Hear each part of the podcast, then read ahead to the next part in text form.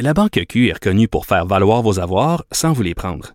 Mais quand vous pensez à votre premier compte bancaire, tu sais, dans le temps à l'école, vous faisiez vos dépôts avec vos scènes dans la petite enveloppe. Hmm, C'était bien beau. Mais avec le temps, ce vieux compte-là vous a coûté des milliers de dollars en frais, puis vous ne faites pas une scène d'intérêt. Avec la Banque Q, vous obtenez des intérêts élevés et aucun frais sur vos services bancaires courants. Autrement dit, ça fait pas mal plus de scènes dans votre enveloppe, ça. Banque Q, faites valoir vos avoirs. Visitez banqueq.ca pour en savoir plus. Cube Radio.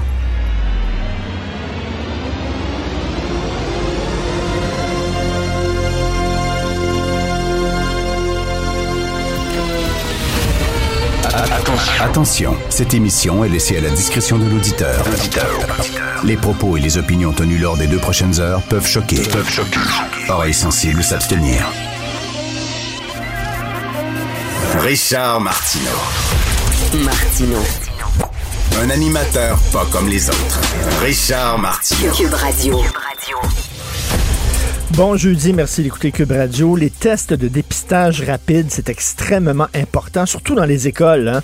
Mettons, il y a un professeur ou un élève qui a été en contact avec quelqu'un qui a eu euh, la COVID, on lui fait un petit test de dépistage rapide, puis s'il est positif, pouf, on le sort tout de suite de l'école, va-t'en chez toi en quarantaine. S'il est négatif, pas de problème. Ça, c'est très important.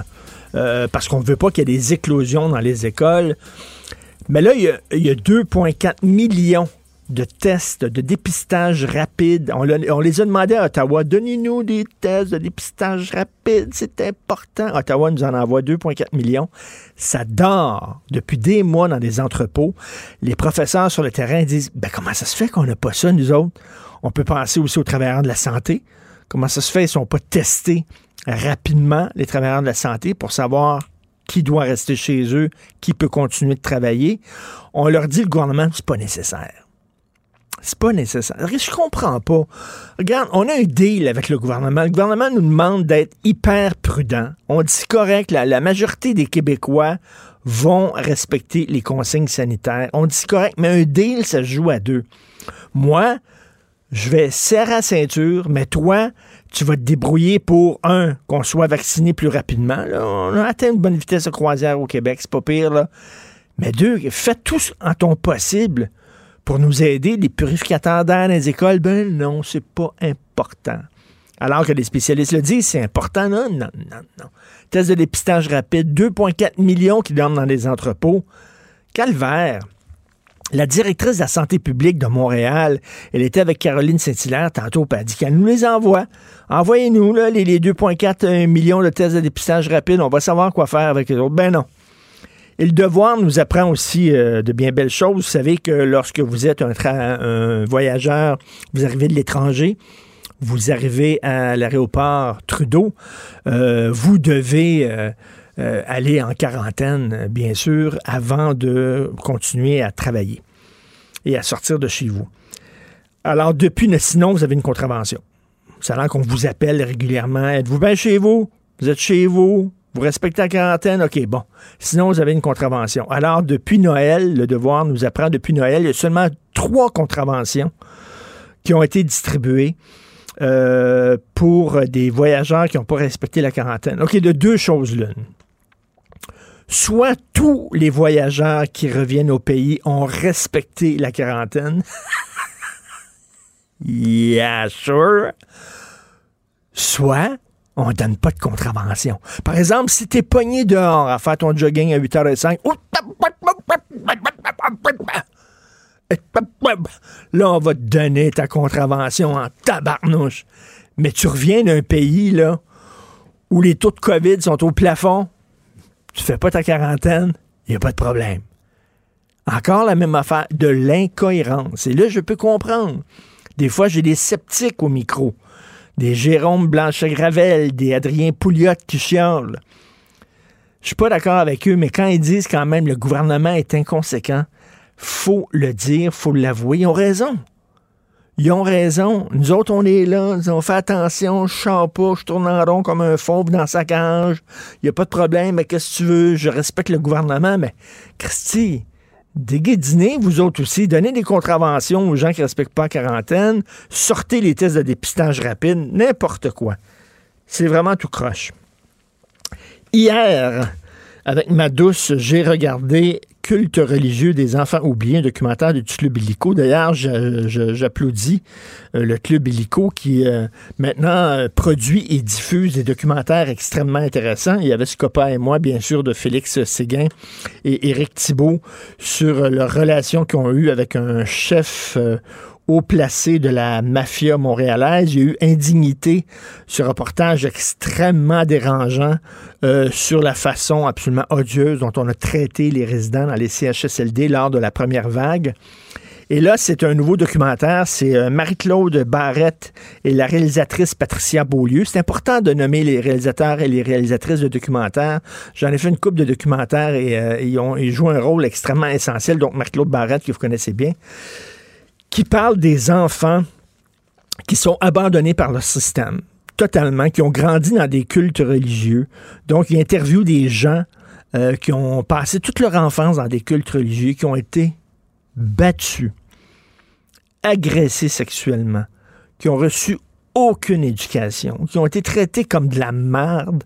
Et on a accepté ça, on a abandonné ces enfants-là sous prétexte que c'est la religion c'est la religion. La DPJ peut rien faire. Elle peut pas débarquer. C'est une secte. Alors, toi, dans la vie de tous les jours, si tu fais ça avec ton enfant, tu le retires de l'école, tu y enseignes des balivernes à la maison, des sottises, euh, tu le bats régulièrement, je pense que la DPJ va débarquer à un moment donné. Ça peut prendre un an, deux ans, on l'a vu, hein, mais elle va peut-être débarquer. Mais dans le cas des sectes religieuses, non. Absolument pas là. Les cultes, ah non, c'est la religion, on fait rien. Et euh, Marc-Claude Barrette et Patricia Beaulieu donnent la parole. Euh, moi, j'avoue, j'avalais ma gomme. Je révélais ma gomme, comme dit euh, Dutrisac. J'avais les yeux assez humides. Il y, a, une fille qui, est tellement sharp, elle fun, à peu près dans la vingtaine maintenant. Elle s'en est sortie. Des gens courageux, là. À un moment donné, qui ont dit, moi, je chaque le camp, puis qui sont partis, qui ont quitté leurs parents qui étaient des beaux-os, qui étaient là-dedans dans les secteurs qui ont quitté leurs frères, leurs sœurs, qui ne revoient plus. Là. Ils sont partis. Là, Il y a une fille, elle dit, moi, je courais, je courais, je me souviens, je courais dans un champ. Là.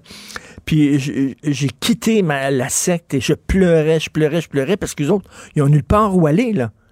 Il y en a une qui a vécu dans la rue, a fait de la prostitution, tout ça, parce qu'ils n'ont aucune éducation. Ils n'ont rien appris. Il y a un juif assidique, là, à un moment donné, il était quoi, dans la vingtaine? Trentaine, il était à Bois-Brillant, dans une secte à Bois-Brillant. Puis à un moment donné, il y a, eu, il cul, il a sacré le camp de sa secte. Et il était en auto, puis il est passé par-dessus une rivière. Puis il a dit, c'est quoi cette rivière-là? C'est quoi? Comment ça s'appelle, ça? Puis on dit, ben, c'est le fleuve Saint-Laurent. Le gars, il avait aucune idée. On n'y avait jamais appris le fleuve Saint-Laurent. Aucun cours de géographie, aucun cours d'histoire, aucun cours de rien. Tu sors à 30 ans d'une secte, tu es complètement un ignare, incapable de fonctionner en société. Et on sait qu'il y a un couple de juifs assidiques qui étaient dans une secte, justement, et qui ont poursuivi le gouvernement en disant Vous nous avez laissé tomber. Vous nous avez abandonnés. En disant bah, La secte fera bien ce qu'ils veulent. Ils vont aller dans des écoles illégales, ils vont apprendre des niaiseries, on s'en fout. Pourtant, c'est des citoyens québécois. Alors, ils ont poursuivi euh, le gouvernement du Québec et malheureusement, leur plainte n'a pas été retenue. Je ne comprends pas. Leur poursuite n'a pas été retenue. C'est un scandale.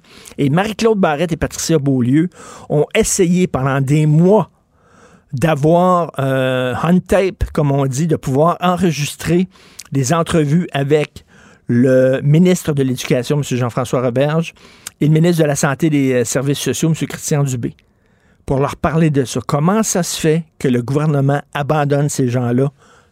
Fin de non-recevoir. Fin de non-recevoir. Marc-Claude Barrette, à un moment donné, a lu un courriel qu'elle a reçu, un texto. Non. Euh, étant donné le sujet de votre entrevue, nous déclinons. Moi, ça, nous déclinons. Vous êtes imputable. Monsieur Roberge Monsieur Dubé, vous devez répondre à des questions. Comment ça se fait que vous avez abandonné ces enfants-là? Non, ils veulent rien savoir. Je vous le dis, c'est très bon. C'est deux épisodes de 40 minutes chacun. Vous devez absolument regarder ça. Pognez euh, une boîte de Kleenex. Ce sont des gens extrêmement courageux. Vraiment. Il y a le fils de... Voyons comment il s'appelle, le fou Moïse. Tu sais, qui avait coupé le bras d'une fille, qui avait cloué la fille. Le fils de Moïse qui, témoigne, euh, comme quoi il était pogné, il aimait son père, il l'aimait beaucoup, mais son père, c'est un fou, c'est un malade. Son père avait castré quelqu'un, il avait coupé le scrotum. OK? Il avait enlevé le scrotum avec un ciseau. Clunk! Il avait mis ça dans un pot, un formol, puis il gardait ça. Puis dans le pot, il y avait un doigt du gars, puis il y avait un orteil aussi du gars. Le gars complètement fou, là. Et euh, lui, il dit à un moment donné, j'en suis sorti de là. Et euh, maintenant, il y a deux enfants, lui, il y a deux filles. Et ces filles euh, témoignent. ah, c'est tellement triste. Vraiment. Il y a des bouts que j'arrêtais parce que je trouvais ça vraiment très difficile. Bravo à Marc-Claude Barrette. Bravo à Patricia Beaulieu. Bravo au club Illico. Il faut poser ces questions-là. Je trouve ça dégueulasse qu'on abandonne des enfants comme ça à des crackpots. La Banque Q est reconnue pour faire valoir vos avoirs sans vous les prendre. Mais quand vous pensez à votre premier compte bancaire, tu sais, dans le temps à l'école, vous faisiez vos dépôts avec vos scènes dans la petite enveloppe. Hmm, c'était bien beau. Mais avec le temps, ce vieux compte-là vous a coûté des milliers de dollars en frais, puis vous ne faites pas une scène d'intérêt. Avec la Banque Q, vous obtenez des intérêts élevés et aucun frais sur vos services bancaires courants. Autrement dit, ça fait pas mal plus de scènes dans votre enveloppe, ça. Banque Q, faites valoir vos avoirs. Visitez banqueq.ca pour en savoir plus. Ben oui, on le sait. Martino, ça n'a pas de bon sens comme il est bon. Vous écoutez Martino. Cube Radio. Le, le commentaire de Félix Séguin, un journaliste d'enquête pas comme les autres. Félix, je viens tout juste de parler du documentaire de euh, Marie-Claude Barrette et Patricia Beaulieu, Culte religieux des enfants oubliés, que j'ai regardé hier, disponible sur le Club Illico. Et je disais que c'était le fun que le Club Illico se lance dans la production et la diffusion de documentaires. Bien sûr, il y a eu Scopa et moi, il y a eu Indignité sur les CHSLD, il y a ça. C'est vraiment très bon. Si, si tu regardes le documentaire de Marie-Claude, pogne une boîte de Kleenex. Je, ben, je me suis promis de le regarder, puis je me suis euh, aussi euh, planifié justement cette, euh, ce, ce, genre de sentiment-là. Je me suis dit que c'était probablement arracher le cœur, ces histoires-là, parce qu'on, tu sais, il y, a, les, les, voleurs d'enfance, il y a les voleurs de... Ben, ça en est des voleurs d'enfance, là, euh, ces, ces mouvements-là sectaires, tu sais. Il y a une fille, il y a une fille, fin vingtaine, jeune trentaine, puis elle dit, à part à pleurer, puis elle dit, m'ont volé 20 ans de ma vie. 20 ans de ma vie. C'est épouvantable. Elle a été battue, en tout cas. Vraiment, c'est à, à, regarder. Et toi aussi, tu as quelque chose à nous présenter ce soir à JE. Oui, puis, oui. je, veux juste dire, parce que je trouve ça hyper important, ton, ton préambule sur euh, l'utilité et puis le mandat que Club Illico se donne euh, de, d'acheter du documentaire québécois. Je sais pas si, tu sais, bon, je, je m'excuse, je t'ai coupé, mais c'est parce que je trouve ça primordial euh, depuis que le Club Illico euh, s'intéresse énormément au documentaire, même du documentaire d'auteur parfois, mais du documentaire plus généralement parlant, et euh, délie les cordons de la bourse pour en acheter. Il y a des projets présentement en docu au Québec là qui, qui roulent, qui sont, ma foi, euh, galvanisant, merveilleux. Ça donne l'opportunité aussi à euh, des jeunes réalisateurs puis des gens qui peut-être euh, qui auraient pas la plateforme pour faire voir leur truc autrement de les faire. Moi franchement, tu sais je veux pas juste dire que Québécois c'est bon, Québécois c'est beau, Québec mais ça là c'est c'est c'est une ma foi, c'est parfait. Ben oui, ben tu sais, c'est bien beau regarder des documentaires sur Netflix, mais tu sais, ça se passe au Tennessee, à Milwaukee, puis tout ça. C'est le fun aussi de regarder des documentaires sur des sujets, de, des sujets d'actualité qui se passent ici, qui nous concernent nous.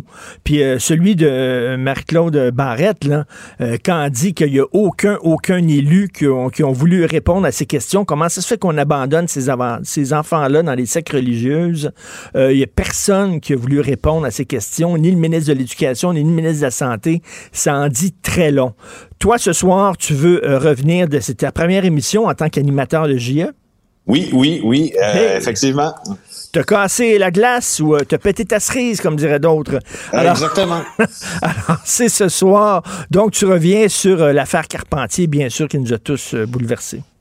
Oui, euh, exactement. Puis euh, c'était l'affaire Carpentier, rappelons-le, c'est l'enlèvement des deux fillettes, euh, Nora et Romy Carpentier, par leur père Patrick Carpentier. C'est, mais c'est surtout l'inexpliqué, de tous les drames familiaux comme ceux-là, de tous les, les, les infanticides.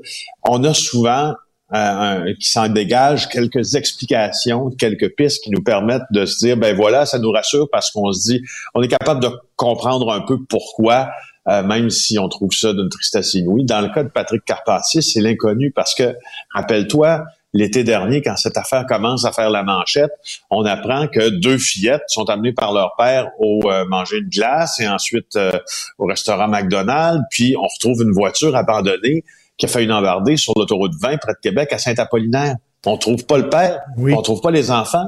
Puis la mère confie aux policiers que euh, le père des enfants est un homme aimant, incapable de violence, etc.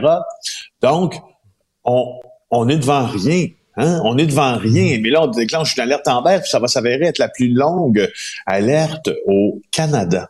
Et avec Denis Thériault ce soir, le mandat que Denis s'est donné, c'est d'aller prendre une radiographie de ce qui s'est passé à travers les bois où euh, Patrick Carpentier a décidé de prendre la fuite avec ses enfants avant euh, de commettre l'irréparable, d'ailleurs à l'endroit de ses enfants et de lui-même, mais de comprendre aussi qu'est-ce qui aurait pu être fait différemment parce que au fond, quand on sait que des enfants manquent à l'appel, mmh. pourquoi on a attendu si longtemps avant de déclencher l'alerte Amber? Pourquoi on n'a pas tout de suite mené des recherches dans les boisés? Pourquoi on n'a pas tout de suite sorti, exemple, euh, les, drones ou avions munis de caméras thermiques pour voir où ils étaient, parce que je t'annonce que la cavale euh, de Martin Carpentier a été très courte en fait. Hein? On pensait que bon, il pouvait se déplacer de plusieurs kilomètres, les enfants aussi. Le drame s'est joué en quelques heures seulement. Mmh. Alors, sachant ça, c'est toujours facile de dire sachant ça, en, sachant ce qu'on sait maintenant, de regarder l'événement sous, une autre lumière. Mais, mais, mais c'est quand même la job des journalistes aussi de le ben regarder sous une autre lumière. Dans cette situation-là, chaque seconde compte. Oui, c'est ça. Donc, euh, c'est justement sur quoi on va se porter ce soir. Euh, c'est là, je, là, je vais faire ma job d'animateur. Alors, JE, Richard, c'est à 21h ce soir. Écoute, c'est certain qu'on va, c'est certain qu'on va regarder ça. Il y aurait un criminel de guerre syrien à Montréal. Écoute, euh, on est-tu rendu le, repère, le paradis? Euh, Tu sais, il y a le chez nous des artistes. On est-tu rendu le chez nous des criminels de guerre à Montréal? Il y en a eu beaucoup, hein? Il y en a eu beaucoup. Je trouvais ça intéressant parce que moi, c'est un dossier qu'on ne voit pas souvent dans les médias qui me que je trouve quand même assez fascinant, la présence des criminels de guerre à Montréal. Alors là, euh, il y en a un qui euh, qui habiterait Montréal depuis deux ans déjà, puis c'est pas n'importe qui. Euh, c'est un présumé criminel de guerre syrien, membre d'une milice qui est affiliée au régime de Bachar al-Assad en Syrie, évidemment, et lui euh, est associé à des crimes qui nous semblent, en tout cas, odieux. Euh, il s'appelle Georges Youssef Al-Sheikh euh, et il semblerait qu'il vit la justement la belle vie à hmm. Montréal depuis deux ans. C'est des critiques du régime qui affirment ça. Il a comment il s'est entré? Un programme de parrainage religieux en se présentant comme une victime. De... Écoute, tu sais, je veux dire, c'est une guerre de religion justement. Puis c'était une guerre de terreur. Euh, et euh, c'est une épuration aussi un peu euh, ethnique aussi en Syrie. Enfin, il y a plusieurs spectres à voir. Non, non, c'est un régime, c'est un régime odieux, le régime syrien. Et il rentre dans sous, sous, sous la houlette d'un programme religieux. Il est chrétien, Al-Sheikh. Et puis, ben c'est ça, on a appris ça dans le journal en ligne, un journal qui s'appelle Zaman Al-Wazi, une plateforme Al-Wazal plutôt, une plateforme qui, qui tu sais, les en, en, Syrie, t'as pas beaucoup de canaux, euh, puis, même à l'étranger, là, pour former une opposition. Alors, ça se fait en ligne souvent. Puis, comme plusieurs sites maintenant, Zaman Dalloiselle fait euh, des enquêtes sur des criminels de guerre qui ont fui le pays. Et, euh, et voilà, tu sais, ça déjà, on en parle, puis tu sais, on en parle faire attention quand on parle de ça parce qu'on peut pas prendre tous les sites internet puis euh, ceux qui affirment qu'un criminel de guerre est ici à gauche à droite puis relayer ça. Mais il y en avait pas un à un moment donné qui venait du Rwanda, je crois, qui était dans la région de Québec. Oui, je pense que oui, il y en avait une gang là, à Montréal. Oui, oui, ça c'est c'est euh, Mugesera, je pense. C'est ça. Euh, justement, je vais t'en parler. C'est pour ça parce que au fond, je vais te dire pourquoi il y en a plusieurs à Montréal. Juste avant de te dire que dans le cas de Georges Youssef El Sheikh, il est son cas a été aussi traité par des journalistes très crédibles en Europe. Alors, on, a relayé cette information. Puis c'est important de savoir qui est chez nous. moi, moi je, trouve ça hyper, hyper important. Alors, euh, Alors, ben, je voulais juste te dire justement que parmi les criminels de guerre, tu te rappelles, euh, on a aussi euh, beaucoup parlé des criminels euh, rwandais, des criminels de guerre qui ont participé au génocide Ben à oui. Alors, il y en a eu des criminels euh, ainsi qui se sont cachés à Montréal. Puis, on, en fait, j'en parle parce que on échoue, euh, à- selon un rapport qui a été transmis au gouvernement fédéral euh, d'une importante organisation des droits de la personne. Le Canada échoue à traduire en justice les criminels de guerre. On a le droit hein, de les traduire ici pour des crimes commis là-bas. Le droit, le droit et même, je dirais, le devoir. Hein? ben, c'est ju- ben, justement, tu poses la bonne, c'est la bonne affirmation, tu sais, entre le droit et le devoir, sais-tu qu'est-ce qui, sais-tu qu'est-ce qui se trouve? Il se trouve une intention politique. Tu sais, le droit, tu peux l'exercer. Quand tu t'en fais un devoir, il faut que ça soit, ce soit une force, disons, ou euh, un travail qui est mu par une certaine réflexion politique en disant ici, au Canada, le pays, entre autres, des droits de l'homme, justement, ben, on va le faire, ça. Puis, euh, puis ben, tu vois, Amnesty International, euh, puis le rapport est récent, là, c'est un, rapport de, de cet automne, là, dit qu'on échoue à les poursuivre, puis on échoue euh, Ouais, non, euh, mais, euh, parce qu'on a une loi qui est inscrite dans notre code criminel. on est dans on l'applique pas, on l'applique pas. C'est ça qui est épouvantable. Et le nom, tu sais, le mot circule. là. Si tu veux avoir la paix votant au Canada, euh, ils te, ils t'achaleront pas, ils te dérangeront pas. Ça, ça Ben, aucun la preuve, c'est que depuis 94, il y a juste eu deux criminels euh, liés au génocide rwandais de Kigali en 94 qui ont été poursuivis en vertu euh, de notre loi. Hmm. Tu sais, Puis on, on en a eu plusieurs ici, mais on a seulement puis d'autres dont on pouvait faire la preuve des, des actions euh, des actions barbares contre l'humanité, des crimes de guerre, puis deux. C'est ça. Non, on est, on est complaisant, on est mou. Et tu veux nous parler des chirurgiens, la prime, on, se souvient, il y avait la prime jaquette, la prime gant, la prime, bon, la prime pour être à l'heure. Je sais pas si t'as ça, toi, à job, euh, euh, j'imagine tu as des réunions pour GE. Si t'es à l'heure, est-ce qu'on te donne un petit bonus? J'ai, tu vois, j'ai essayé, puis on m'a dit, tu peux aussi sacrer ton camp si t'es pas content. euh, comptons sur Éric Yvan Lemay dans le Journal de Montréal pour nous informer de ces affaires-là. Lui, il suit beaucoup, beaucoup, justement, les, ben, en fait, il suit le monde de la santé, puis des médecins spécialistes, puis etc. Alors, ça, il dévoile qu'il y a une prime de 110 dollars qui est versée aux chirurgiens qui se présentent pour une opération avant 8 heures le matin, mais il dévoile que cette prime-là, euh, cette prime d'assiduité ne pourra plus être facturée. Alors, Ah, euh, fini la prime, fini la prime. Ça arrivait souvent, tu sais, a- et, et, euh, le, le- le directeur général de l'Institut de la pertinence des actes médicaux, Jean-François Foisy, affirme à Éric Yvan que, euh, je le cite, là, à l'époque, il arrivait souvent que des chirurgiens arrivaient à 9 heures, alors que ça retardait le bloc opératoire qui, lui, était en fonction à 8 heures. Alors, pour ça, qu'est-ce qu'on a fait? Ben, on a créé une prime, mon Richard. Une prime Une prime c'est pour arriver à simple l'heure. employé. C'est le simple employé qui est jamais à l'heure à la job, qui à son boss, il dit, ben, écoute, faudrait, faudrait que je te paye plus pour que tu sois à l'heure? L'employé répond exactement, c'est ça. Ça me prendrait plus d'argent. Euh, il y a les anesthésistes aussi qui avaient un type de prime. euh, Oui, non, ça, ça là. passait, ça passait très peu, ça, ça passait pas dans la population. Euh, écoute, euh, en terminant, euh, ça fait cinq ans aujourd'hui que René Angelil est décédé. Je sais pas si tu as eu la chance de le rencontrer. Moi, à deux, trois reprises, c'était mon gars, là. Je sais que c'est un cliché, là, mais un gentleman, incroyable, un homme extraordinaire, d'une douceur, d'une gentillesse. Quand tu le rencontrais, tu avais l'impression que c'était toi qui étais important et pas lui. T'avais C'est comme le John Parisella du monde artistique. c'est ça? Exactement. Non, mais c'est parce que John Parisella est fait du même bois, selon ce que tu me dis, parce que Ah moi, oui. j'ai pas eu la chance de rencontrer euh, René Angélil et j'aurais, pour vrai, j'aurais aimé le faire parce que, euh, du reste, je trouve que c'est un type qui est fascinant. Écoute, il euh, me que- disait, il me disait, puis je sais pas si c'est vrai, là, mais il me disait ça. Mais évidemment, ça me flattait. Il disait, Richard, tous les matins, je te lis. Même quand je suis en Floride, là. Je, je prends mon ordinateur puis je lis ta chronique. Écoute, il était d'une gentillesse incroyable. Mais tu sais, quand, quand il est décédé, il maintenait quand même Céline dans un certain carcan. Hein, il voulait qu'elle soit un petit peu, un petit peu consensuelle, un petit peu matante, un petit peu bon. Puis quand il est décédé, on dirait que Céline a dit Wow, là, je vais devenir qui je veux devenir. Puis ça, ça a brassé. C'est un peu, euh, c'est un peu, oui, c'est ça, le, le, c'est un peu le déclenchement de l'arme, c'est un peu le, déclenchement de l'arme atomique, effectivement. Oui, oui. C'est un peu brassé. je te laisse en terminant en disant que je viens de reterminer euh, le livre finalement de Right Stuff. Là, je te l'ai dit que je l'avais, ah comme à commencer à, à, à, le lire et puis je, je suis, je vous suggère à tous ce livre sur la course spatiale, mais sur particulièrement Chuck Yeager qui est décédé avant les fêtes, ce pilote, euh, ce pilote, ce cowboy. Écoute, ce casse-cou, vraiment, c'était des gens extrêmement courageux.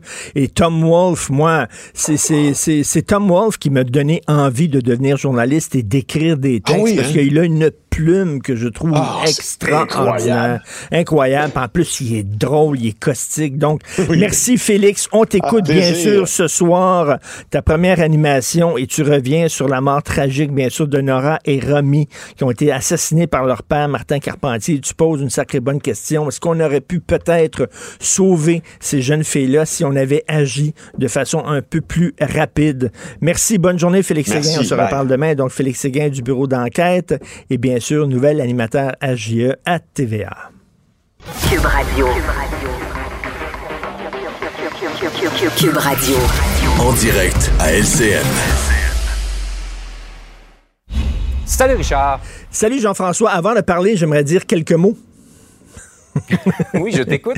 Je veux revenir sur cette histoire que sort le devoir aujourd'hui. Depuis Noël, il y a seulement trois contraventions qui ont été données aux voyageurs récalcitrants qui n'auraient pas respecté leur quarantaine. Attends une minute, là. De deux choses l'une. Soit 99% des voyageurs, lorsqu'ils reviennent, respectent leur quarantaine. OK? Ou soit on donne pas de contravention, mais par contre, si tu es pogné à 8h10 à faire ton jogging dehors. Ah, ah, là, on niaisera pas. Mais si tu viens d'un pays où les cas sont au plafond et tu fais pas ta quarantaine, il n'y a aucun problème. Il y, a une incohérence encore chez nos gouvernements. Ça veut dire qu'on ne surveille pas fort fort si les gens font leur quarantaine. On, leur, on les oblige à le faire, mais est-ce qu'on hmm. fait les contrôles nécessaires? Pas vraiment. Lieu de croire que non. Pas vraiment. Euh, Richard, euh, la, commissaire au racisme de la ville de Montréal, sa nomination fait beaucoup réagir parce que disons que c'est une femme aux positions, disons, bien campées. Tout à fait. Alors, c'est la commissaire de la lutte contre le racisme et la discrimination systémique de Montréal. Et systémique, un S. Donc, systémique s'applique à discrimination et à racisme. Donc, euh, notre premier ministre, M. François Legault, s'évertue à dire il n'y a pas de racisme systémique au Québec. Valérie Plante, elle a dit il y en a. Elle pense par-dessus le premier ministre. Mhm. Elle doit savoir quelque chose que lui ne sait pas. Elle dit oui. Il y a une commissaire d'ailleurs contre le racisme systémique et on a nommé Mme Bokra Manaï. Et là, on s'attendrait à ce qu'elle est commissaire. C'est elle qui va juger où est le racisme, qui est raciste, qui ne l'est pas. Donc, j'imagine qu'elle est objective, qu'elle est neutre. Eh bien, absolument pas. Voici ce qu'elle a déjà dit. Parce qu'elle milite contre la loi 21. Elle combat la loi 21 depuis longtemps, bec et ongle.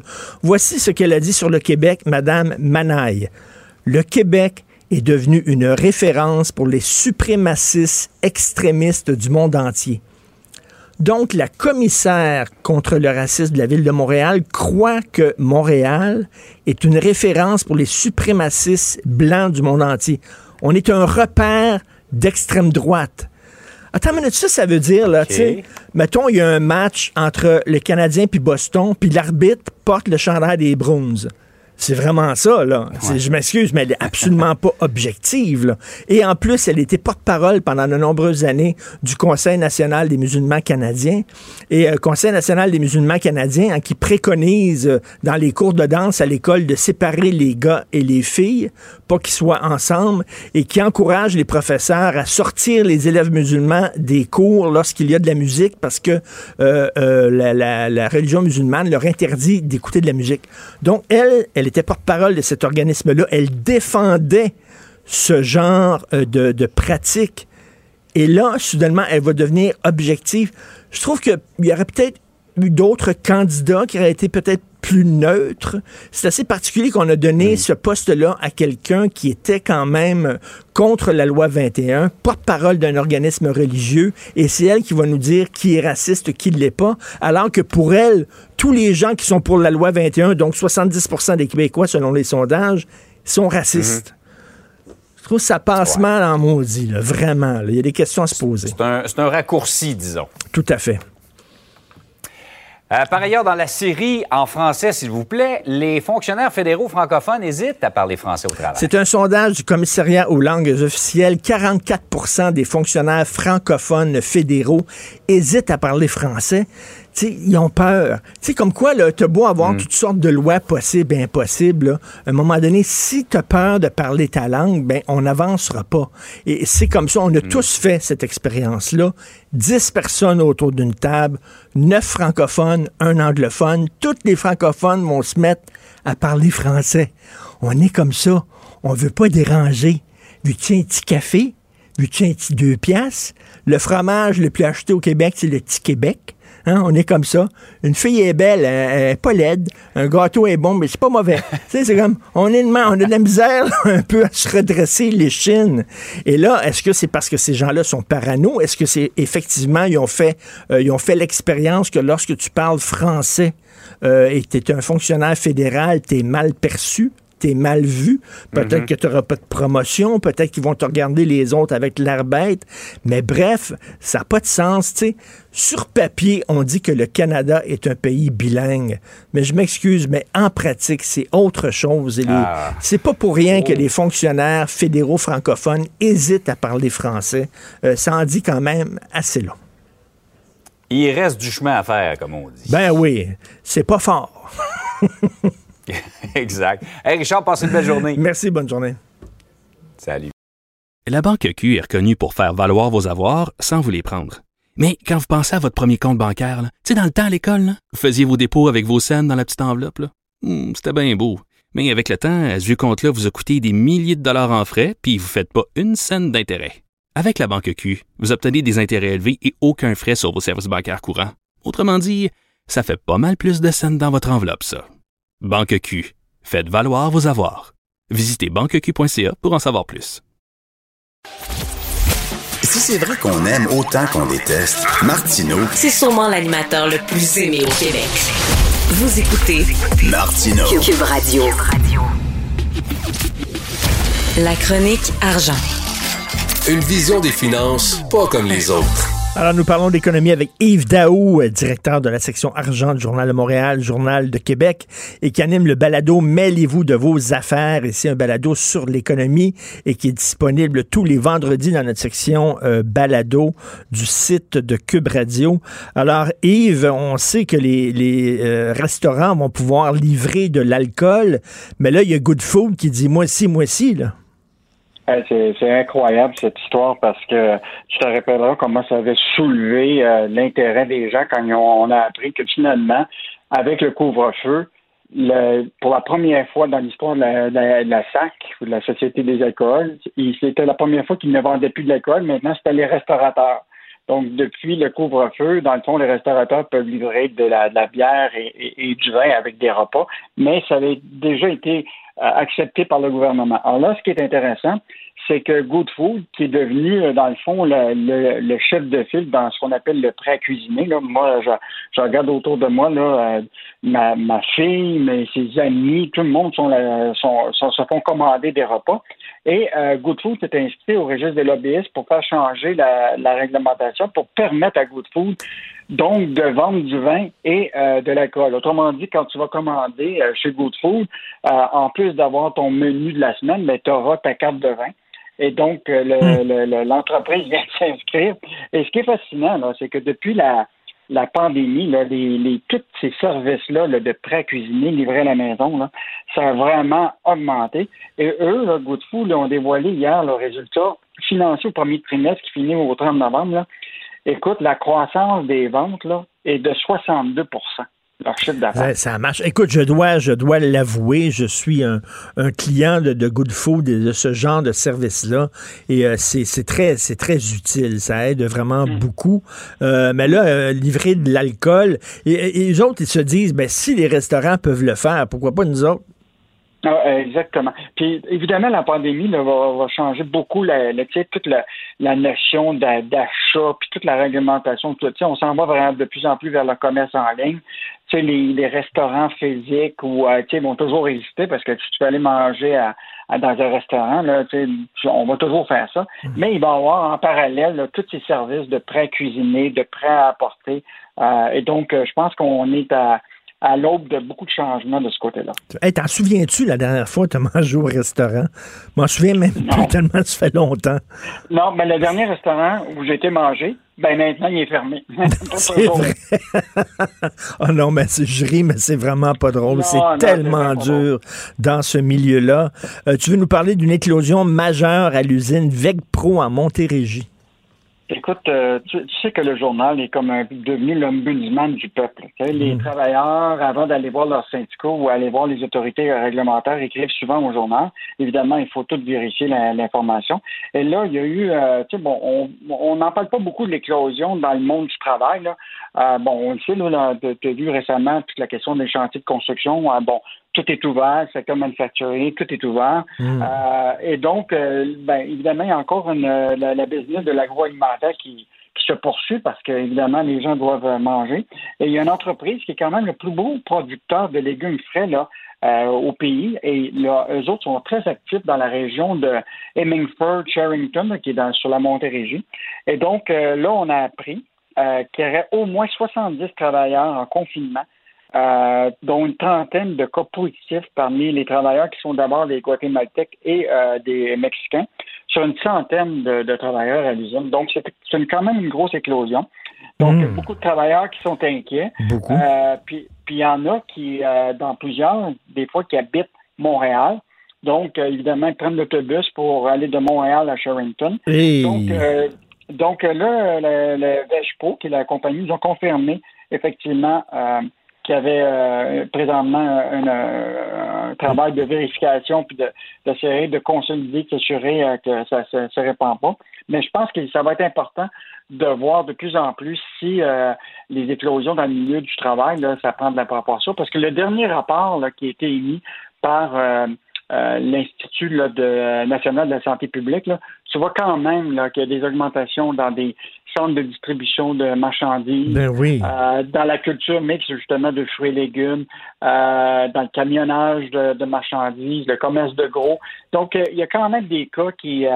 mais évidemment, il y a des entreprises pour moi qui prennent des mesures très strictes, puis il y en a d'autres qui en prennent moins. Regarde, tu prends le cas de Cargill en Alberta, là c'est les autres qui font la distribution de, de, de, de, transformation. Écoute, il y a déjà une enquête criminelle qui a été déposée par la police fédérale là, pour une famille là, qui, dont le, le, le, le, père est décédé, un immigrant mexicain, là, parce que l'employeur aurait fait l'objet de négligence criminelle en, ne protégeant pas ses travailleurs. non, non, et, je, souligne que pendant ce temps-là, hein, Yves, il y a 2,4 millions de tests de dépistage rapide qui seraient tellement importants, entre autres dans cette industrie-là dont tu parles, les gens qui travaillent dans les abattoirs, entre autres, les gens qui travaillent pour des, des fermes et tout ça, qui dorment dans des entrepôts, ces tests-là, je ne comprends pas ça. Et tu parlais tantôt de la construction, on s'en est parlé comme quoi les mhm. consignes, les consignes sanitaires sont pas toujours respectées dans la construction, ils sont les uns à côté des autres.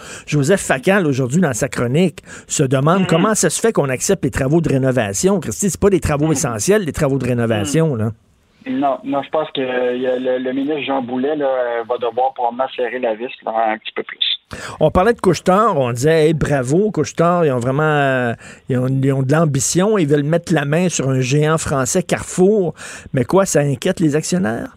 Ah, c'est une bonne histoire, ça, Richard. Là, c'est l'arroseur arrosé. Écoute, les Français, là, euh, le ministre de l'économie de France vient de dire que c'était pas une bonne idée que des Canadiens ou des Québécois viennent acheter une entreprise oh! qui est le plus grand employeur privé de France. Là. Et là, ce qui est fascinant, c'est que c'est drôle, il s'était pas euh, vraiment euh, offusqué quand euh, Airbus a acheté notre C-Série. Ben oui, ben oui. offusqué quand Alstom a acheté Bombardier Transport. Puis c'est pas offusqué quand Michelin a acheté Camso ici à Saint-Hyacinthe, qui est un grand producteur de, dans le domaine du pneu à Magog. Donc, c'est assez fascinant maintenant qu'aujourd'hui, ils, ils, sont inquiets que des Québécois achètent euh, cette entreprise-là qui est Carrefour. Mais c'est quand même, euh, je te rappellerai que si ça arrive, ça va être la plus grosse acquisition qui est faite par une entreprise canadienne.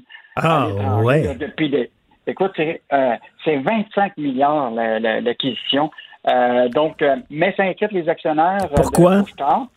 ben, d'abord, un, ça va les éloigner de, un peu de leur les autres sont le commerce de proximité beaucoup, hein, mm. avec des stations de service, tout ça. Là, quand tu parles de Carrefour, c'est des supermarchés, je te le disais hier. Euh, écoute, c'est plus large que juste le commerce de proximité, parce que le commerce de proximité pour euh, Carrefour, c'est seulement 10% de ses revenus.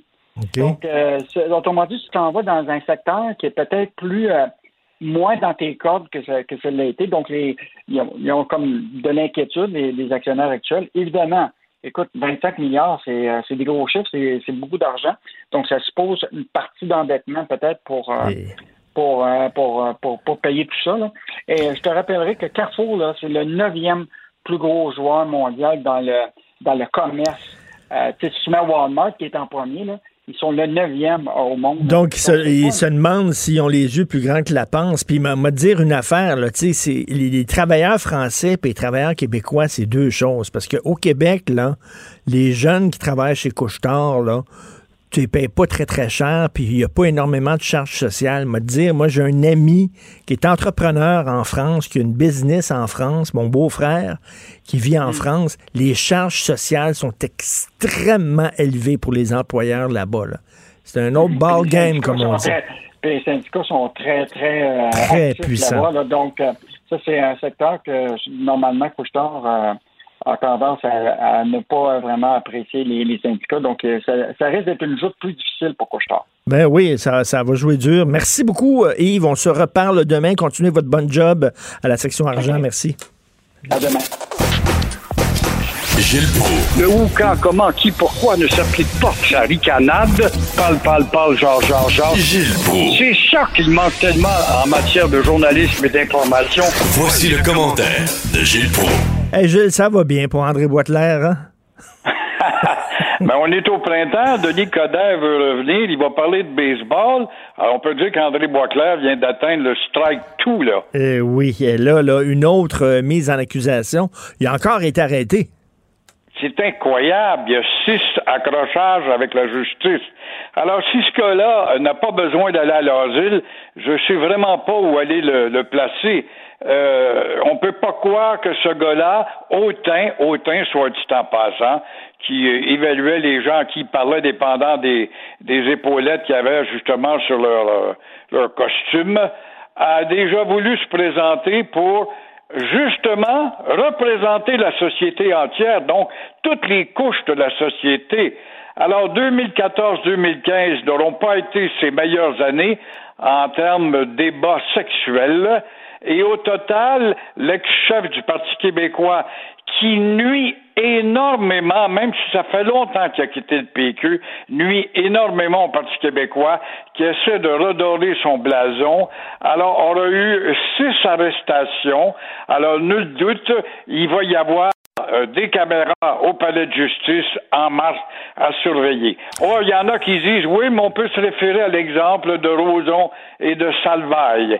Je rappelle que Roson et Salvaille, on a joué beaucoup sur le fait que les braillards euh, avaient pris trop de temps et ça faisait trop de temps qu'ils avaient déposé leur plainte en retard.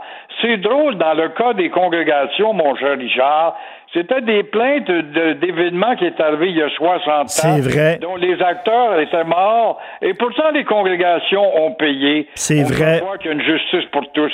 C'est vrai. Et André Boitler, faut le rappeler, hein, à un moment donné, là, quand il était, euh, il était à New York, c'est lui qui représentait le Québec à New York, appartement de fonction, une job de rêve, là. Un super appartement à New York, à Manhattan. Tu vis une job de rêve avec la, la bonne qui fait la cuisine, qui fait ton lit et tout ça. Et là, on l'avait soudainement rapatrié très rapidement. Euh, je pense qu'il y avait des rumeurs qui circulaient sur ses modes de vie là-bas. Euh, la dope, euh, peut-être les petits jeunes et tout ça. On l'a ramené ici au Québec, puis on a trouvé une job à un moment donné pour sauver les fesses. Mais bref, c'est pas la première fois qu'il met, met ben, ses employeurs dans, le trouble comprends pas qu'il y en a toujours qui voient à l'avance, qui ont eu des indices. Comment ça se fait que ça a éclaté si tard? Est-ce qu'il y avait tant de naïfs dans son entourage qui ne voyaient pas quelle sorte de personnage personnage versatile qui était André Boisclair. Je ne sais pas. Ben lui, euh, bon, ça a l'air qu'il aimait, euh, il y avait des pratiques sexuelles. Moi, je juge pas. Si c'est entre adultes consentants, puis t'aimes ça euh, un peu rough, puis bon, attaché, si tout le monde est d'accord, puis si tout le monde, bon, c'est de vos affaires. Je m'en fous de ce qui se passe dans la chambre à coucher. Mais ça a l'air qu'il y a des gens qui étaient pas vraiment, vraiment consentants dans ces pratiques-là et qui trouvaient pas ça drôle. Donc, une deuxième accusation, ça va être quelque chose parce que lui, il vient pas du milieu artistique, il vient du milieu politique. On s'attend peut-être à un meilleur comportement de la part de nos politiciens. Imagine-toi la nuisance qu'il fait rejaillir sur le Parti québécois qui essaie de se refaire. Tu sais, on a beau dire, oui, mais 2014 puis 2015, mais euh, le PQ a tellement, est boiteux, a tellement de misère à se refaire un blason avec son nouveau chef, eh bien, ça va encore. Oui, moi, c'est bien le PQ, c'est un parti de ci ou un parti de ça. Et ça, c'est pas facile à effacer. On se souvient, c'était lui qui avait dit, on oublie ça, tout le dossier identitaire, puis tout ça. on oublie ça. Maintenant, moi, je, me vois comme un citoyen du monde. Donc, il a vidé un peu le PQ de tout son côté identitaire qui était l'âme du Parti québécois finalement, parce que pourquoi on veut se séparer? C'est pour protéger notre culture, pour protéger notre personnalité, pour protéger nos valeurs, notre langue. Lui, il avait vidé ça du PQ totalement. Bref, ça n'avait pas fonctionné, absolument pas. Et maintenant, il est dans la chenoute, comme on dit. Alors, les chirurgiens, euh, le, le bonus pour arriver à l'heure, c'est terminé. Enfin, enfin, une bonne nouvelle pour les chirurgiens, justement, une très bonne nouvelle. Nos blouses blanches ou blouses vertes, dépendant des modes, euh, perdent leurs 110 dollars de prime lorsqu'ils arrivent à temps ils font attendre tout le personnel dans la salle d'opération, dont la victime. C'est pas grave. C'est lui qui a le, couteau, puis il doit ouvrir le ventre ou le cœur. Alors, ces grandes primadonnas arrivent en retard parce qu'il y avait trop de feu de circulation, ou encore il avait perdu son temps à jaser avec sa blonde ou sa femme. Alors, vous allez me donner un boni si vous voulez que j'arrive à temps. C'est drôle, toi, tu commences à quelle heure le matin, mon cher Richard? Euh, moi, je suis ici vers 7 heures. Je me lève à 6, puis je suis ici vers 7 h quart, mettons. Bon, et si tu arrives à 7h16, est-ce que tu vas exiger un boni pour être vers 7h15? ah, pas, hein? Non, il me donne pas ça. Incroyable. Alors, nos blouses blanches ou vertes, dépendant de la mode, recevaient 110 dollars jusqu'à lundi prochain. Alors, pour arriver à temps à la salle d'opération, grâce au bon docteur, faut le rappeler ça, au bon docteur Barrette, parce que là, il était un syndicaliste à l'époque, avant qu'il ne s'engage avec le bon Parti libéral. Tu as remarqué au début de la pandémie, le bon docteur Barrette, il y a là de ses connaissances. Quand on lui a parlé de ses réformes manquées, s'il tue, il est passé dans l'ombre tout d'un coup. Mais résultat, bref, le boni de productivité nous a coûté 41 millions de dollars. Voilà ce qu'une société aussi riche que la Société du Québec peut se permettre. Ça, c'est des augmentations de salaire déguisées. On fait la même chose avec les grands patrons des entreprises, les PDG. On leur donne un salaire, puis après ça, ils ont des actions, puis après ça, on leur paye leur auto, puis après ça, on leur paye leur déménagement, puis après ça, c'est une façon de déguiser l'augmentation de salaire. Euh, d'après moi, si on dit, là, on a déjà augmenté énormément le salaire des chirurgiens, si on en fait plus, euh, les gens vont chialer, fait qu'on va leur donner une petite prime ici, puis une petite prime là.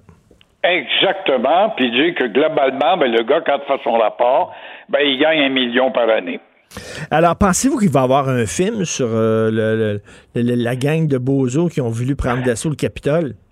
Moi, je suis persuadé, Richard, qu'à Hollywood, il y a déjà des ménages qui travaillent, qui doivent se préparer à bâtir un début de scénario, un scénario avec au centre une vedette très vendeuse, évidemment, pour les écrans, qui va avoir des diatribes à lancer à l'emporte-pièce contre le système. Et euh, ne sera pas euh, les policiers qui vont manquer dans le film, il n'y a pas de doute, même si les policiers ont été flambeaux, ce sera pas les membres de l'armée qui vont manquer dans le film, ça va être assez facile d'avoir des figurants pour attirer les foules à l'écran de Universal ou encore Metro euh, Golden Mayer. Alors, imaginez euh, l'enquêteur qui va avoir le rôle principal là-dedans, l'enquêteur-chef, ça va être une vedette, qui euh, va chercher les organisateurs de l'assaut, justement, contre le, palais, le Congrès, et un Trump. Qui va incarner Trump, je ne sais pas peut-être Alec Baldwin, je sais pas. Et toujours est-il que c'est trouver l'acteur et on va récupérer l'opinion publique avec ça, un peu comme les Américains ont fait. Après leur humiliation au Vietnam, ils ont trouvé le moyen de produire une douzaine de films où ils sortaient du Vietnam, bien qu'ils avaient perdu, ils avaient trouvé des angles pour nous démontrer comment que l'armée américaine était merveilleuse. Ah oui, il va certainement avoir une mini-série là-dessus. Déjà que c'est assez, assez visuellement impressionnant, des voir grimper le mur puis euh, habillés en, en, viking et tout ça, là, en Flintstone. C'est quelque chose. Gilles, c'est le cinquième anniversaire. En fait, ça fait cinq ans que euh, René Angelil est, décédé aujourd'hui. Est-ce que vous l'avez déjà croisé? Non, je l'avais interviewé une fois rapidement à la radio sur la montée de Céline. Si je m'abuse, c'était à une époque où Céline euh, prenait du plomb dans l'aile parce qu'elle avait chanté quand le pape est venu et puis, c'était au stade olympique, c'était très nerveux devant une foule hein, immense. C'était sa première grosse expérience à caractère international. Et puis là, on avait un peu ri d'elle dans les journaux. Et je me rappelle que René était venu la défendre d'une antenne à l'autre pour euh, rappeler le potentiel qu'avait cette fille-là eh, c'était tout un gérant quand même, le vraiment. Là. Quand il a décidé, là, quand elle avait à peu près 16 ans, puis il a décidé, là, il faut qu'elle devienne une adulte, je vais la, la retirer de, de, de, la scène publique pendant un an. Les gens ne sauront pas le temps qu'elle mute, qu'elle passe de chenille à papillon. Et quand elle va devenir un papillon, là, il l'a ressorti avec euh, l'album Incognito. Paf, c'est un succès. Le gars, il avait un flair incroyable quand même. Très, très, très, parce que nombre de chanteurs, des chanteuses ont rêvé d'être dans l'orbite de ce gars-là, euh, sachant que la personne serait propulsée au, firmament du succès. Et à, l'époque, il y avait, il y avait Guy Cloutier qui ramassait pas mal d'artistes, qui réussissait assez bien aussi, mais il était peut-être plus dur. Ou Moi, en tout cas, il n'utilisait pas, il utilisait pas vraiment les mêmes méthodes. Merci beaucoup, Gilles. On se reparle demain. Bonne journée. Au revoir. À demain. La Banque Q est reconnue pour faire valoir vos avoirs sans vous les prendre. Mais quand vous pensez à votre premier compte bancaire, tu sais, dans le temps à l'école, vous faisiez vos dépôts avec vos scènes dans la petite enveloppe. Hmm, c'était bien beau. Mais avec le temps, à ce vieux compte-là vous a coûté des milliers de dollars en frais, puis vous ne faites pas une scène d'intérêt. Avec la banque Q, vous obtenez des intérêts élevés et aucun frais sur vos services bancaires courants. Autrement dit, ça fait pas mal plus de scènes dans votre enveloppe, ça. Banque Q, faites valoir vos avoirs. Visitez banqueq.ca pour en savoir plus. Martino, même avec un masque, c'est impossible de le filtrer. Vous écoutez Martino. Cube Radio. Je l'ai connu là, là, en dansant le ya-ya,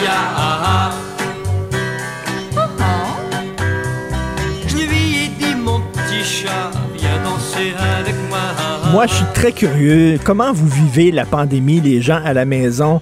Euh, c'est pas facile, c'est vraiment très dur, surtout pour les gens d'un certain âge. On l'a vu, François Legault, il a dit 65 ans et plus, vous devez vous enfermer, voir personne.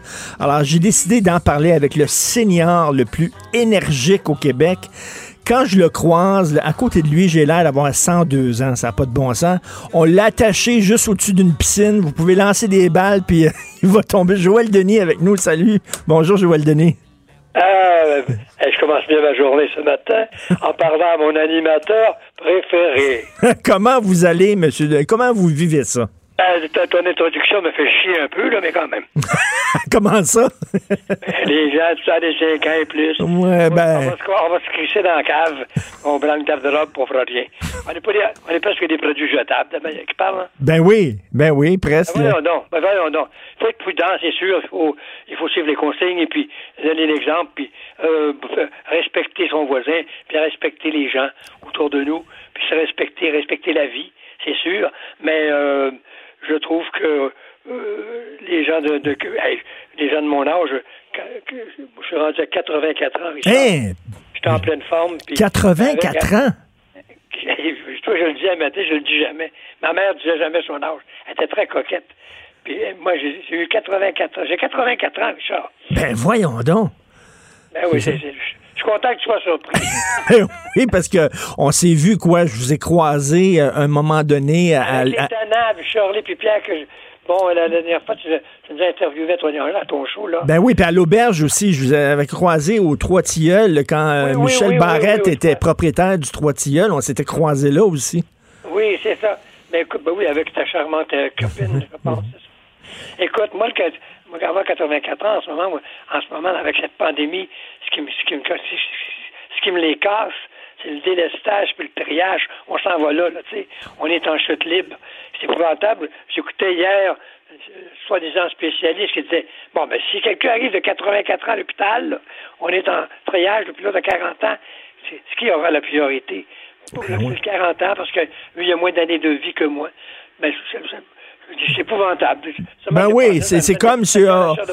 Ben oui, c'est comme vous avez vécu votre vie, vous autres, là, fait qu'on vous soignera pas. Pourtant, ben, euh, on va pas... vous soigner, mais on va vous donner moins, moins de traitement, ben ça sera moins pointu. Puis euh, je comprends aussi, mais j'ai de la misère avec ça. C'est, je peux pas accepter. Je suis pas capable d'accepter ça. Comme, comme disait Jeannette Bertrand, on n'est presque des produits jetables. On a vécu, on a un vécu, nous. Mm. On est des artisans, on, est, on a des choses, on a encore beaucoup de choses à dire. Moi, je dois te dire, Richard, que depuis que je suis en confinement, je n'ai jamais autant produit de ma vie. Je parle pas sur la scène parce qu'on est tous, euh, bon, euh, wow, on est à la maison, puis le, show, show business, ça va chaud ralenti, ça va. J'ai fait cet été euh, des CHLD, un peu des, des balcons-villes avec Joël. J'ai même eu le plaisir d'être invité par la ville La Malbaie pour faire un show là, un balcon-ville. Mais je veux dire, à part ça, je produis beaucoup. Je suis en train d'écrire. Je suis dans mon studio avec mon chef d'orchestre. On se rend compte avec le masque très prudent, euh, un CD euh, qui sortira, bon, euh, qui s'appelle Cœur de porcelaine. Cœur de porcelaine qui sortira printemps, si Dieu le veut, bien sûr. Et puis, Mais vous êtes encore actif, donc, vous dites. par les, les éditions Charlevoix, qu'on était censé sortir en octobre, mais c'est toujours remis. Alors, Joël Denis le Rebelle, où je raconte des tas de choses. Alors, euh, non, je, ça, ça, je bouge, je bouge beaucoup. J'ai écouté une entrevue de, de, de, de Jeannette l'autre jour, et euh, c'est mon modèle. Elle hmm. m'impressionne tellement. Elle bouge. Il faut, faut, faut, faut, faire marcher les muscles de son cerveau, puis les muscles de son corps aussi. Alors, moi, je fonctionne à 100 000 à l'heure et puis tout en respectant les consignes, comme je te disais tantôt, et puis on va y arriver, mais il faut y mettre du sien. Hein? Il, faut, il, faut, il, faut, il faut aider. Parce que si on, si on triche, on n'en sortira pas. Alors soyons, respectons les consignes, c'est important. Mais, mais c'est pas parce qu'on a 84 ans comme vous qu'on euh, on est on, s'accroche pas à la vie puis qu'on n'a pas du fun puis que. Ah, ben, pas du fun. Écoute, je fais encore l'amour, je suis en pleine forme. c'est vrai. Je bande encore, oui, monsieur. Faut vous avertir la veille pour vous préparer ou quoi? Non, arrête ça, toi. Ça, ça, là, notre société, là, on nous a, on, on, nous a catalogués. On est catalogués, les âgés. Moi, le je, me rends compte que l'autre jour, je vais où? Non, il y a deux ans, je m'en vais faire un spectacle. C'était l'après-midi. Je m'en vais faire un spectacle. Je répète, je fais une pratique, une balance de son. Je me souviens pas où, mais ça n'a pas d'importance. Et là, la madame, elle, elle, me reçoit à sa maison à côté, puis elle me dit Voulez-vous vous coucher avant le spectacle? J'ai manqué de la tuer ici. vous avez trouvé ça ici ce, respect de trop, là, tu sais. Euh, oui, bon, comme l'autre fois, j'avais, j'avais mal au pied l'autre jour, tu sais. C'est là j'ai un bobo, moi. J'ai fait une facilite plantaire. Ça arrive à n'importe qui, ça. Tu peux avoir 25 ans, ça peut t'arriver. Là, je suis assis, j'attends, tu sais. Là, il y a une femme qui me reconnaît, même avec mon masque. Trop connue, là, c'est pas mieux qu'elle n'est pas assez connue. Hein. elle me dit, elle dit, ce que vous avez, M. Denis, vous, j'ai une facilite plantaire, j'étais à Radio-Canada. J'ai fait une émission, j'ai fait Jeannette Bertrand, il y a à peu près au mois d'octobre. je me suis retourné le pied, ça fait une entorse, en tout cas. J'ai reviré le pied, puis je ne sais pas si ça a dégénéré, mais je ne sais pas si c'est ça qui a provoqué la, la plantaire. Bref, j'avais ça. Elle m'a dit, vous ne devriez pas danser à votre âge. Après ça, elle me dit, est-ce que vous voyez la porte là-bas, là? Après ça, elle me dit, ben là, à un moment donné, je me retourne, je dis, madame, je vais arrêter de me traiter de vieux. Je suis pas vieux, moi, je suis en forme. Ben oui. avec quoi sur la rue, on va courir le corps de mille. Je suis certain que ça l'arriver deuxième. Les jeunes, je trouve qu'on ne demande pas trop de respect aux gens âgés. On, on, dirait qu'on est. Je sais pas pourquoi. On, ça me tente pas d'être vénéré, moi. Ça me tente pas d'être. Mais... Hmm. Non, laissez-moi aller, laissez-moi faire. Oh, je, suis malade, j'ai pas le goût de passer après le gars de 40 ans à l'hôpital. Mais, mais Joël, on, on, infantilise aussi les personnes âgées. On les, on les parle comme, euh, comme si c'était des enfants. Moi, je me souviens. Exactement. Ma grand-mère était à l'hôpital parce qu'elle se faisait tutoyer par des, par des jeunes préposés là, qui disaient Comment ça va, tu veux-tu manger? Puis ça, je trouvais ça épouvantable. Moi. Ah, ben ça, c'est épouvantable. Ça, ça pas. mon Dieu. Alors, il y a, y a, de quoi à faire là. Il faut rééduquer les gens. Les personnes âgées, c'est, c'est comme ça était des. Je peux bien croire qu'on, qu'on a un certain âge. Bon, non, on, on fonctionne comme tout le monde. Il y a des gens de 40 ans qui sont moins en forme que nous. Je, moi, je lance un message aujourd'hui, c'est que laissez-la aller. Moi, j'ai téléphoné il y a quelques semaines, il y a quelques mois, à Véronique Cloutier. J'avais un projet, un projet où je voulais que tous les artistes, ben, une partie des artistes, voulais monter un show de deux heures à Radio Cannes ou à TVA. Et je sais qu'il y a ces entrées, là. C'est pas, pas toujours évident. Moi, j'ai été gâté par la vie, j'ai été gâté par la télé, par, bon, mais je voulais monter un show où ça, ça, ça, s'intitulerait Hey les jeunes, tassez-vous. Et sur scène, ça ne ferait que des gens de 70 ans et plus, tu comprends? Ben oui. Des comédiens, des chanteurs, bon, les Fervents, les Vigneault, les Denis, les Charlebois, je sais pas, tous ces gens-là qui fonctionnent encore à plein régime et puis qui ont de quoi à dire, à raconter, puis qui ont, qui, qui, on a, quand même on a, un beau vécu. On peut, on peut raconter des choses aux jeunes. Ben, tabarnouche, surtout vous, surtout vous avec la vie que vous avez eue. Puis Joël, euh, euh, moi, je, pense à ça. Qui, qui écoute beaucoup la télévision? C'est, souvent les personnes âgées qui regardent beaucoup la télé. Or, ils peuvent pas voir à la télévision les artistes qu'ils ont aimés, avec qui ils ont grandi, avec qui ils ont partagé des beaux moments. Ils les voient plus parce, qu'ils sont plus à la TV. Eh oui, mais les recherchistes ne nous connaissent pas. Les gens qui sont en place, les recherchistes, qui c'est ce Joël Denis? Qui c'est ce tel... On, on, nous connaît, on ne connaît pas, ces gens ne nous connaissent pas. Quand on est demandé, c'est parce que les, le recherchiste en chef, ben, le réalisateur ou les gens qui les producteurs disent à la, à la recherchiste ou au recherchiste de, si ça s'appelle Joël Denis, demandez-le, on le veut sur notre show. Mais c'est toujours pour des, occasions spéciales, je comprends? Mais moi, là, je veux dire, je travaille, en ce moment, je suis à la maison, mais comme je te dis, je fonctionne, j'ai plein de projets. Non, mais c'est vrai, tu sais, Shirley, Shirley Theroux est en forme, là, dire, Pierre Marcotte est en forme. Il y en a plein, là, des gens qui pourraient euh, être à la télévision, puis ça ferait plaisir aux gens avec qui, qui, ont vu toute leur vie. Oui, ben, je sais, mais, mais chacun, chacun j'ai été gâté. J'ai eu, j'ai eu beaucoup. on m'a donné beaucoup. J'ai donné beaucoup. Euh, aujourd'hui, je, je, regarde la télé. Je, en tout cas, moi, je n'ai pas à juger mes camarades. Les jeunes, je, je, trouve ça beau, les jeunes qui travaillent, puis euh, qui, qui, qui, produisent, puis ça qui fonctionne. Mais je trouve que il y a un manque à la télé, c'est le direct. Je pense que la télévision en direct, c'était, extraordinaire. aujourd'hui, tu étais enregistré. Tu, tu, tu prends la même présentation ça 25 fois. Moi, j'ai fait un show il y a quoi, là, une couple d'années. L'animateur, il, il m'a représenté à peu près 12 fois. Dans notre temps, l'erreur, l'erreur était là, à passer. L'erreur est humaine, tu sais. Et moi, j'ai trouvé tout dans j'ai tout fait du direct dans ma vie. C'était extraordinaire. T'es fébrile, t'es sur la pointe des pieds, t'as l'adrénaline dans le cul. Tu comprends? Parce que, mais ton père, c'est comme sur scène, tu sais. Tu peux pas, tu, peux pas tricher. Les, les, les Tannants, c'était quand même l'émission la plus, la plus flyée qu'il y avait euh, à l'époque. moi, moi, j'avais des amis qui n'avaient pas le droit de regarder les Tannants. Hein. leurs parents les interdisaient de regarder les Tannants, ils trouvaient ça trop vulgaire. c'est ça, t'as raison, mais euh, vulgaire, c'est un gros mot. On était quelquefois grivois. Ben oui. Bon, des petits gags. Ben, c'était de l'humour à la, tulipe, à la blanchard. C'était du vaudeville, c'était du burlesque. On, écoute, on était... Euh, la, petite vie, là, ça presque copier sur nous autres. On était à, on était à l'étude à l'université, on est, on est, un phénomène social, les tenants. Ça a été quelque chose. Puis la tournée qu'on a fait, là, puis quand on est allé chez vous, tu en avais parlé à, ton émission, ça a été extraordinaire, cette tournée-là. On l'a arrêté, sais-tu pourquoi? Parce que ça coûtait trop cher. On avait un, metteur, un, producteur, Martin Leclerc, qui avait mis le paquet. On avait cinq musiciens. On avait des, là-dessus, il y avait des, des heures, il y avait les... Non, mais ça, ça, devait être beau en tabarnouche à l'époque des tannants, là, quand vous faisiez l'émission. Là, vous avez dû en voir des vertes puis des pommures. Là. Mais mon euh, je pourrais, je pourrais, euh, au tannant, moi j'arrivais là 30 secondes avant, stand by, j'étais prêt, je montais sur scène. Des fois, je faisais le yaya, en la même semaine, huit fois, tu sais. je m'étais pas préparé pour une chanson. OK, je fait le yaya. D'ailleurs, je t'ai écouté tout à l'heure, t'as, joué le yaya. J'ai haï cette chanson-là pour mourir. Ah oui? Pourquoi? Ah, écoute, sais-tu pourquoi, euh, Richard?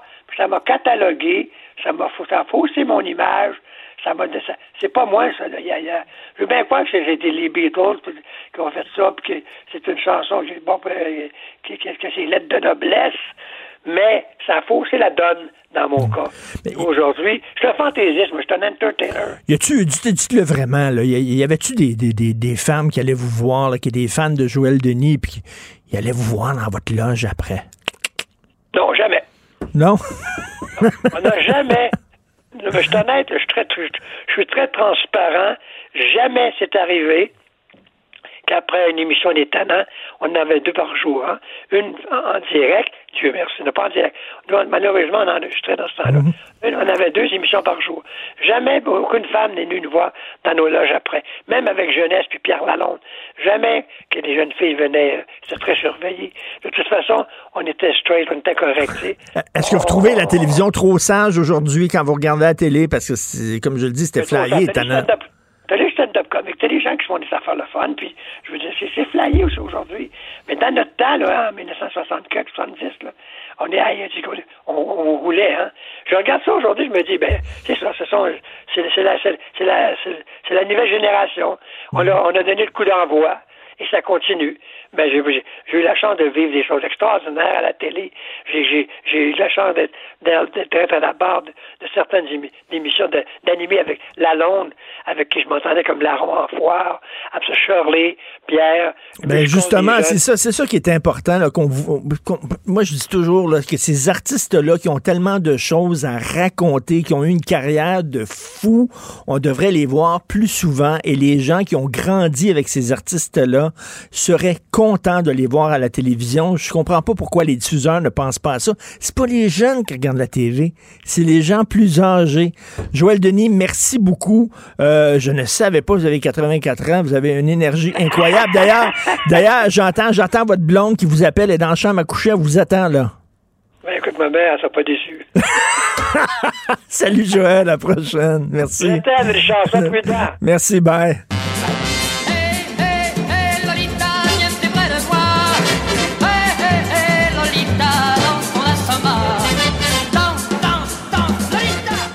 La Banque Q est reconnue pour faire valoir vos avoirs sans vous les prendre.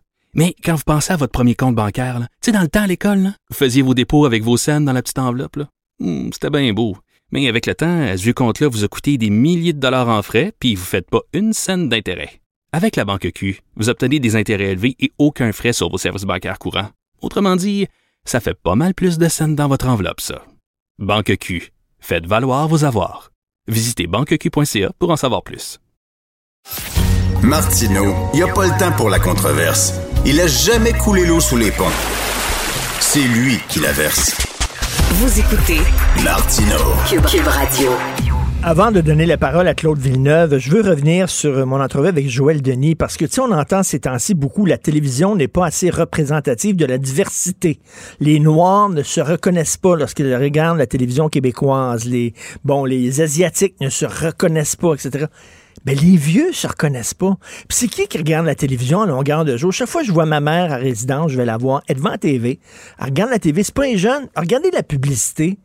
La publicité à la télévision, c'est quoi? Des cols à dentier, OK? Des douches avec des bancs, euh, des trucs qu'on se met dans les oreilles pour mieux écouter, des marchettes, des affaires pour masser les pieds, des trucs contre les varices. Je veux dire, ils, ils- ils vendent des bébelles aux vieux.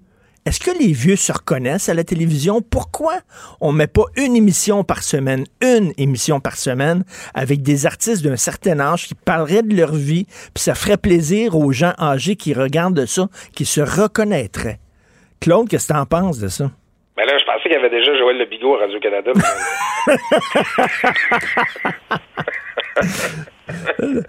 non, mais effectivement, quand on était jeune, il y avait des émissions comme euh, Il y a plein de soleil. Ben oui!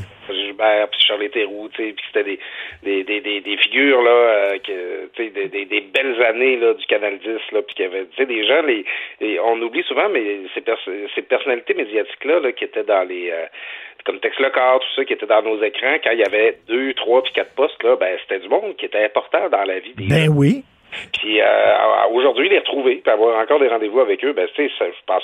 Écoute, moi, ma maman, je serais bien contente de voir Shirley Theroux à TV chanter, puis après ça, une entrevue avec Jeannette Bertrand, puis après ça, c'est ces artistes, elle a grandi avec eux autres. Tu sais, on parle de diversité, mais il n'y a pas rien que les Noirs, puis les Asiatiques, les handicapés, puis les gays. Il y a les vieux aussi qui se reconnaissent pas à la télévision, parce que c'est très jeune, la télé. Oui, effectivement, puis euh, c'est ça, c'est euh, on veut toujours ramener comme un portrait de, de un portrait idéalisé, un portrait qu'on aimerait voir, mais c'est ça. Dans la réalité, les personnes âgées, ça existe. Puis, euh, Tout à fait. Claude, Claude, il faut que tu, faut que tu me calmes un peu un matin. Parce que là, je regarde l'affaire ces vaccins, là, des gens qui ont été vaccinés puis qui attrapent encore la COVID, puis ça, puis ça me stresse un peu. Fait que qu'est-ce que tu as à nous dire là-dessus? Ben là, c'est ça. C'est que euh, c'est quelque chose de compliqué. Hein, on le sait depuis le début. Le vaccin, il prend deux doses. C'est euh, avant d'avoir raté sa pleine efficacité. Puis là, ben, on a eu euh, on, on, a eu une éclosion dans un CHSLD. En fait, quand ils ont commencé à vacciner dans ce CHSLD là, le CHSLD Saint-Antoine, ben déjà, euh, il y avait des il y, avait des cas qui circulaient. C'est la même chose à Maimonides. Là, bon, je suis jamais sûr de la prononciation de, de cet endroit-là. C'est que bon, la, la maladie circule. Puis c'est sûr que si tu commences à vacciner un endroit, la maladie circule déjà. Puis tu tiens compte du fait que ça prend deux doses pour avoir la pleine immunité, puis que ça prend un délai avant que les doses euh, entrent en vigueur, euh, fassent pleinement effet, ben c'est sûr que tu peux avoir des cas là, après avoir vacciné. Puis là, ben, ça c'est de la science, ça c'est normal, ça on le sait. Mais là, c'est sûr que ça nourrit le sentiment que le vaccin ne fonctionne pas puis euh, que ça donne rien finalement. Alors que euh, c'est qu'on n'a pas été, on n'a pas pleinement atteint les conditions optimales pour pouvoir euh, vacciner, puis que le, la, que ça a fait son effet complètement. Mais là, les gens, mettons, qui ont été vaccinés une fois puis qui l'ont pogné, là, ça veut dire que là, on, oublie la, première vaccination. Il va falloir qu'ils se refassent vacciner une deuxième fois puis une troisième fois après. Ben moi, ma, compréhension, c'est que euh, c'est que si tu as été vacciné puis que tu as eu la COVID, ben tu vas. En fait, le, vaccin ne t'empêche pas d'avoir la COVID. Il va faire en sorte que tu vas mieux t'en tirer, tu développeras pas de complications. Fait que là, bon, là, je suis pas scientifique, mais je pense que tu vas avoir une forme d'immunité après l'avoir eu, là, comme quelqu'un euh, qui a eu la varicelle ou quoi que ce soit, puis en plus que tu as eu le vaccin. Moi, je pense que quelqu'un qui, qui, a non seulement été vacciné mais qui a eu la COVID, il est, à la limite, il, est, il est bulletproof, là, il est quasiment euh, hmm. en, situation. Mais ça fait en sorte que ça, ça crée plein d'incertitudes, puis euh, de, ça, ça, nuit au message de la vaccination parce que ça me donne l'impression que ça marche pas. Mais ça prend, tu sais, ils disent, ça, les deux premières semaines, quand tu te fais vacciner, c'est comme si tu n'avais pas été vacciné. faut que tu fasses attention, ça prend du temps avant que le vaccin kick in, comme on dit. Là. Oui, puis tu sais, il va, il va provoquer une certaine réaction immunitaire. C'est ça les effets secondaires d'un vaccin dont on parle. Puis j'en crains un peu. Là. Les gens ils ont peur de développer la maladie parce qu'ils ont été vaccinés, alors que euh, c'est, pas là le, le, mécanisme qui est qui est utilisé ici. Là, on n'utilise pas des, des, des, échantillons du virus ou euh, un échantillon du virus mort pour euh, euh pour te vacciner. Là, c'est une copie de l'ADN du virus. En tout cas, c'est quelque chose d'assez compliqué. Euh, mais tu sais, ça va prendre du temps avant, au même titre que si tu attrapes le virus, que tu vas devoir le combattre, puis que c'est là que tu vas développer tes anticorps, ben si tu reçois le vaccin, ben il va falloir que tu laisses ton système travailler un peu là, avant là, de, de, de, s'adapter à ça, puis de, pour te protéger. Mais ce qui me fait peur, puis ce qui te fait peur aussi, toi, être l'onde, c'est que ça, ça, ça amène de l'eau au moulin aux anti-vaccins. Et c'est ça que je trouve. Puis je trouve que il y a des communicateurs scientifiques, là, puis on a appris à les aimer, puis on, les connaît là, depuis le début. Là, tu, tu rends un vibrant hommage au, au, docteur François Marquis ce matin, aux gens qui font partie de notre vie maintenant. Euh, moi, les travailleurs de terrain, là, qui nous. En fait, il n'y a rien de plus vrai que ça, là, les gens du terrain qui nous parlent euh, de, de, ce qui passe, de ce qui se passe, de ce qu'ils voient, c'est très concret. Mais des fois, je trouve que les scientifiques de laboratoire, euh, c'est un peu abstrait leur affaire. Là. Mm. théorisent à voix haute là, ça. Ah ouais, ben, ah, une dose, ça donne au moins 90% d'immunité. Puis un autre, ah ouais, mais peut-être qu'avec les personnes âgées, euh, c'est pas aussi bon que ça. Puis là, ça fait deux semaines que les autorités ergotent là, à savoir, ouais, on donne ça à deuxième dose tout de suite, on attend. Le fabricant dit que faut pas attendre, mais nous autres, on veut immuniser le plus de personnes possible. Je trouve que toute cette incertitude-là, toutes ces spéculations-là à voix haute sur la question du vaccin, là, ça, ça nuit beaucoup au message d'efficacité, au message de sécurité Ben, du tout à vaccin Puis- part des gens ergotés de même. Puis on le sait, il y a toujours une possibilité dans un vaccin d'effet secondaire. C'est certain, il n'y a aucun vaccin qui est, à 100% là, bulletproof. là. C'est certain qu'il y a une possibilité. Puis check bien ça, là, la première fois, quelque part à Hong Kong ou en Italie ou je sais pas, en Égypte, il y a quelqu'un qui va mourir euh, suite au vaccin. Eh boy, que là, ils vont tous s'énerver, les anti-vaccins.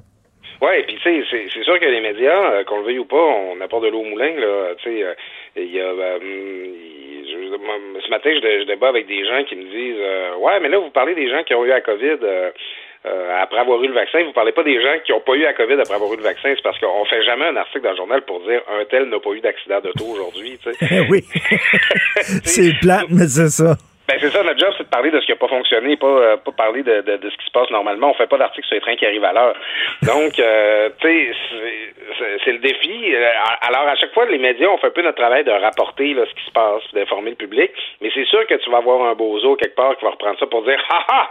Je vous l'avais dit que ça marchait pas. » Puis c'est qu'on a l'impression à la fin quasiment leur avoir fourni leur pancarte pour manifester la fin Tout à fait.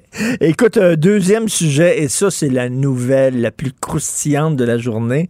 Alors, euh, ben, Valérie Plante, elle a nommé une commissaire à la lutte contre le racisme, mais là, les antiracistes sont pas contents parce qu'elle est pas noire.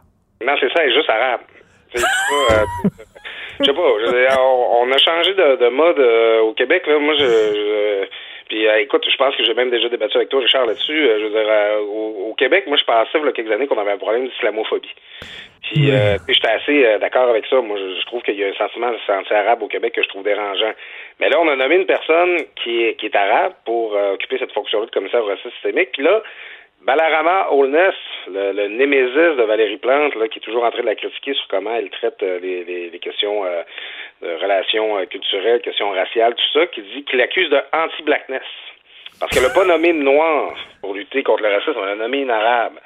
Euh, nomination que tu as déjà critiquée un peu par ailleurs parce que c'est une militante contre la loi 21. là, Ben oui. A un très grand parcours académique, qui travaille sur ces questions-là depuis longtemps, ça lui enlève pas son mérite, mais c'est qu'on on craint qu'elle soit biaisée un peu politiquement. Ben, tu vois, ben, pour Balarama Holness, même ça, c'est pas assez. Euh, il aurait fallu, euh, qu'elle Une noire, mais attends une minute, là, une noire, mais une noire lesbienne, pas une noire hétérosexuelle quand même, là. Ouais, non, mais c'est- ça, tu sais, c'est que c'est avec le discours des intersectionnalités, c'est rendu qu'il faut compter là, le nombre de tes euh, euh, de tes motifs de discrimination que tu peux subir dans la vie. Là, Ben oui. Alors que, bon, cette personne-là, c'est une universitaire, euh, même, justement, manifestement, quelqu'un qui a des positions politiques arrêtées, euh, qui a l'air d'avoir tout le bagage, mais ce qui est encore plus terrible, c'est qu'elle-même, la, la, la, la personne qui a été nommée, là, je veux bien dire son nom pour être euh, bien représentatif, là, euh, euh, je vais le retrouver. Boshra Manaï. Qui a été nommée, euh, ben, elle- elle-même, elle a admis que, ah, c'est vrai, elle est pas noire, peut-être que c'est le noir que ça aurait pris pour euh, faire cette job-là, puis c'est comme, ben voyons, je- euh, à, à un moment donné, tu, tu peux avoir un propos, une contribution à apporter sur ces questions-là, euh, non, mais- indépendamment de, de- ton bagage génétique. Là. Ben non, c'est- c'est c'est ridicule. C'est les antiracistes qui voient la race partout. Euh, ils sont obsédés par la race. Et moi, c'est une autre affaire qui, qui m'énerve dans ce poste-là, pas seulement la nomination, mais le poste lui-même, Claude. Alors, je rappelle, c'est commissaire de la lutte contre le racisme et la discrimination systémique. Et systémique, c'est un S. Donc, ça veut dire, Claude, là, je m'en fâche pas dans, dans, dans les fleurs du tapis, là, parce que c'est important. Parce que systémique avait pas de S, ça serait commissaire de la lutte contre le racisme et contre la discrimination systémique. Et systémique s'attacherait à la discrimination. Mais là, systémique a un S, donc elle dit finalement que le racisme est systémique et qu'il existe alors qu'on a un premier ministre qui est en haut de Valérie Plante qui dit qu'il n'y en a pas de racisme systémique. Oui, c'est ça. Puis là, il y, a, tu sais, il y a un débat entre différentes autorités. Euh, Justin Trudeau, lui, il dit que ça existe. Il dit pas c'est quoi, il dit pas où, mais ça existe. tu sais, euh, Mais oui. Après ça, François Legault, lui, il dit que ça n'existe pas. Il dit qu'il n'a pas vu ce système là, qui fait la promotion du racisme. Je sais pas c'est pourquoi il croit pas ça. Puis Valérie euh, pardon, Valérie Plante, elle, euh, elle appuie cette thèse-là du, du racisme systémique. Parce que ça, ça montre bien une chose, Richard, c'est que tu sais, quand tu fais un geste en direction du mouvement woke, quand tu, euh, tu fais, euh, tu dis bon, ben regardez, on va le reconnaître le racisme systémique, pour on va agir en, en ce sens-là, ce sera pas assez. C'est jamais assez. Tu, tu, tu, seras pas encore dans la bonne gang, parce que tant que tu n'auras pas euh, adhéré, là, il n'y a pas de compromis, il n'y a pas de compromission euh, qui, qui, qui, peut se faire à ce niveau-là.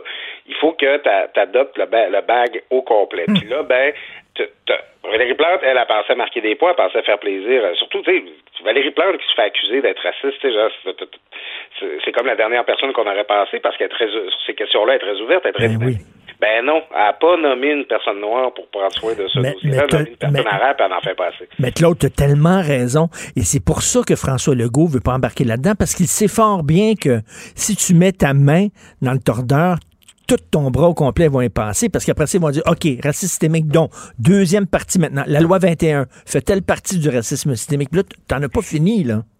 Puis la loi 101, après ça, rendu là, tu sais, t'en as des, des, militants contre le racisme systémique qui disent que la loi 101 est une loi raciste.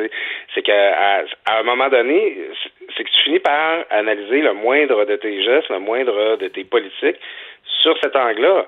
Alors que, je sais pas, moi je trouve qu'il y a des motifs d'injustice, des motifs, euh, des, choses qu'il faut changer dans le Québec d'aujourd'hui. Euh, il y en a beaucoup, puis c'est, c'est, pas vrai que la question raciale nous définit de, de manière horizontale puis transversale, comme euh, on cherche à nous faire croire présentement. Mais elle, elle, est censée être un arbitre, hein, elle est commissaire, elle est censée être neutre, mais je m'excuse, mais c'est comme si l'arbitre d'un, d'un match canadien-Boston avait le chandail des Bruins. Parce que voici ce qu'elle a dit. Le Québec est devenu une référence pour les suprémacistes extrémistes du monde entier.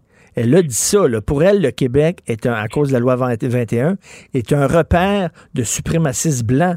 Alors, après ça, comment peut-elle être neutre dans son poste? Ben, écoute, ça, là, c'est encore là, quand on parle de mettre son bras dans le tordeur, à chaque fois que tu vas créer un poste de commissaire ou une instance là, sur les questions de discrimination ou euh, de droits de la personne, tu vas toujours te retrouver avec un militant à ce poste-là. Tu sais, mais prends juste la commission des droits de la personne. Jamais mm. Rousseau, Maître Guillaume, euh, François Côté, qui, euh, qui défend la loi 21, va être nommé président de la commission des droits de la personne. Nécessairement, la personne qui se ramasse là, c'est quelqu'un qui est préoccupé par ces questions-là, qui a fait carrière là-dedans, qui, euh, qui, qui, qui, a, qui adhère aux thèses qui sont à la base de la création de cet organisme-là.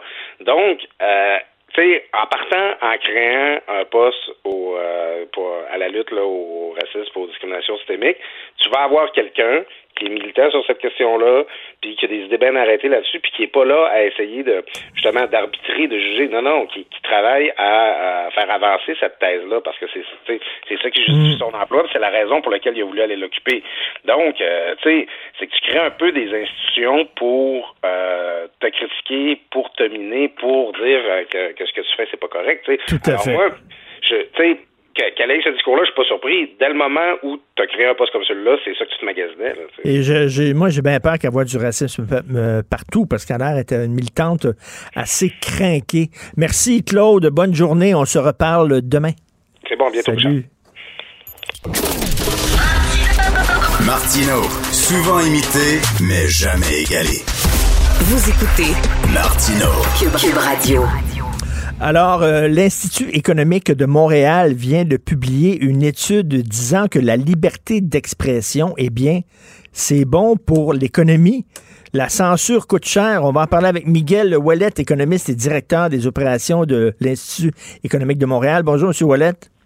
Oui, bonjour, M. Martineau. Habituellement, euh, l'Institut économique de Montréal, comme son nom le dit, euh, vous vous intéressez surtout, euh, voyons, aux questions économiques, mais là, vous, vous avez fait une étude concernant la liberté d'expression.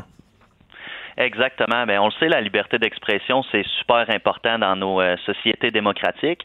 Puis, euh, dans notre étude, on s'est rendu compte que le Canada se classe plutôt bien à l'international, dans le top 20 selon une analyse indépendante, mais on pourrait faire mieux. Puis la raison pourquoi on a décidé de faire euh, cette étude-là, comme vous le dites, habituellement, on y va vraiment avec des publications plus économiques, mais je dois ben avouer qu'il y a quand même un bon angle économique à cette publication, mais c'est que c'est difficile présentement de ne pas avoir l'impression qu'on perd du terrain quand on voit le climat de censure qui s'installe sur nos campus euh, universitaires, dans la vie publique. On le voit presque chaque jour. Euh, donc, on croyait que la liberté d'expression méritait d'être défendue, puis on s'est demandé justement s'il y avait un angle économique intéressant. Donc, en faisant nos calculs, on était en mesure d'estimer que le PIB du Canada augmenterait de 2500 dollars par personne annuellement si on défendait aussi bien la liberté d'expression que la Norvège.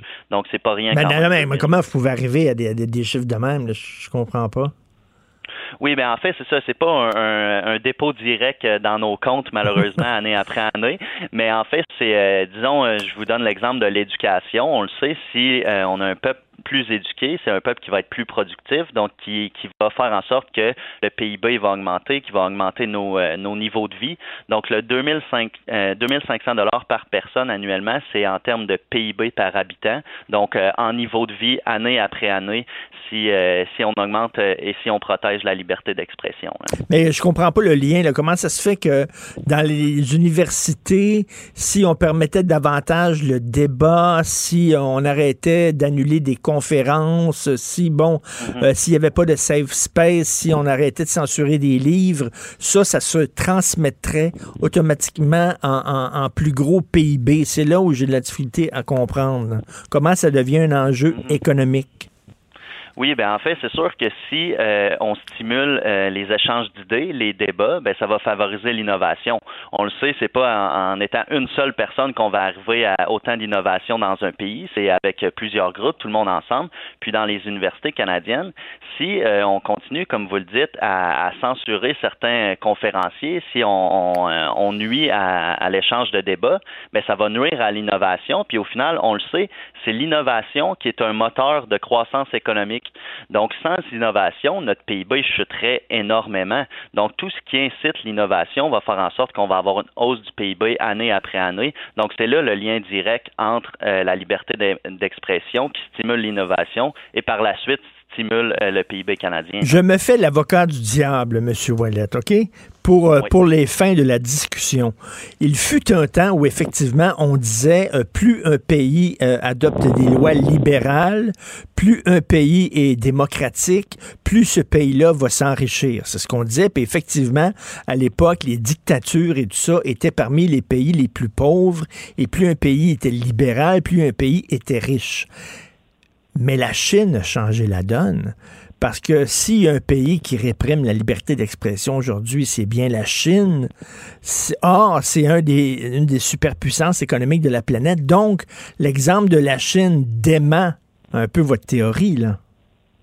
Ben, en fait, c'est sûr qu'il y a toujours euh, des données aberrantes qu'on appelle en économie comme ça. Euh, faut, faut pas oublier par contre que euh, en Chine présentement, euh, le PIB par habitant est pas très élevé, puis qu'il y a quand même une bonne tranche de la population qui vit sous la pauvreté extrême.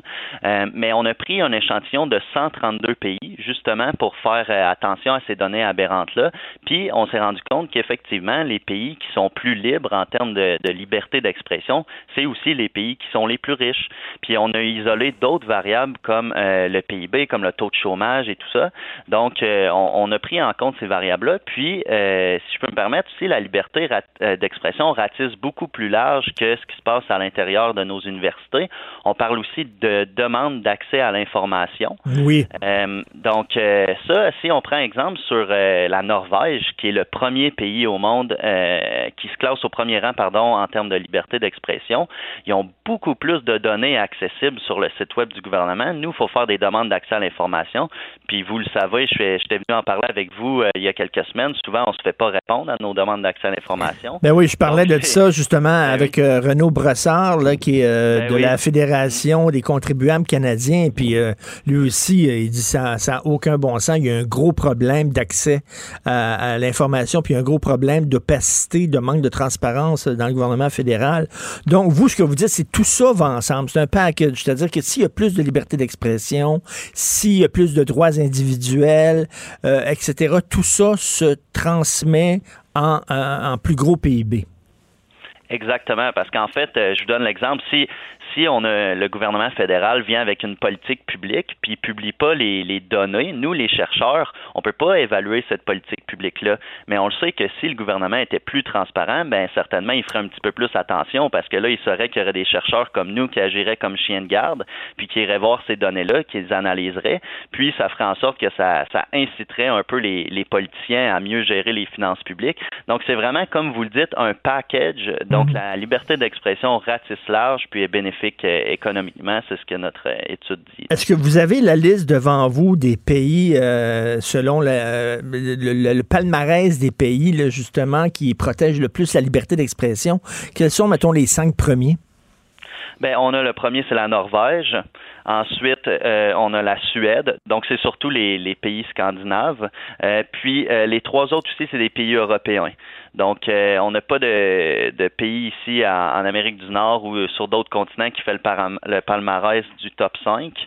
Euh, mais comme je disais, le Canada, on est quand même euh, dans le top 20, donc c'est pas si mal. Euh, le but de la publication non plus, c'est pas de dire qu'ici au Canada, on n'encourage pas la liberté d'expression, mais bien de dire que si on s'améliorait, si on devenait comme la Norvège ou la Suède, mais là, on aurait des gains à aller chercher. Alors, on peut lire ça, bien sûr, sur le site de l'Institut économique de Montréal. Ça s'intitule Liberté d'expression. La censure, la censure coûte cher. Merci beaucoup, Miguel Wallet. Merci. Ben, merci à vous. Merci, bonjour. C'est ça, la Chine a vraiment changé euh, la donne. Parce qu'avant, c'était très clair. Plus tu étais un pays dictatorial, plus tu étais pauvre. Plus tu étais un pays avec des libertés, plus tu étais riche. C'était vraiment objectif. C'était, tu prenais les pays les plus pauvres, c'était tous des pays communistes, c'était tous des pays bons. Et, euh, mais là, on disait, c'est, que c'était. Mais là, la Chine a tout fourré. La Chine est arrivée avec une troisième voie en disant on va être une dictature, OK? On va, limiter les libertés. Il n'y aura pas de liberté d'expression, mais on va devenir une puissance économique. Puis là, les gens disaient, ben non, ça se peut pas. C'est impossible, ça ne marche pas. Une porte ne peut pas être à la fois ouverte et fermée. Dictature égale pauvreté. Ça l'a toujours démontré. Tout le temps, à travers l'histoire, ça a toujours été ça. Les autres, ils ont dit, check nous aller. Et là, c'est rendu que le modèle chinois est hallucinant. Au point de vue du portefeuille, ils sont hyper capitalistes, mais au point de vue de tout ce qui est liberté, ils sont hyper communistes. Et ils ont prouvé que ça peut marcher.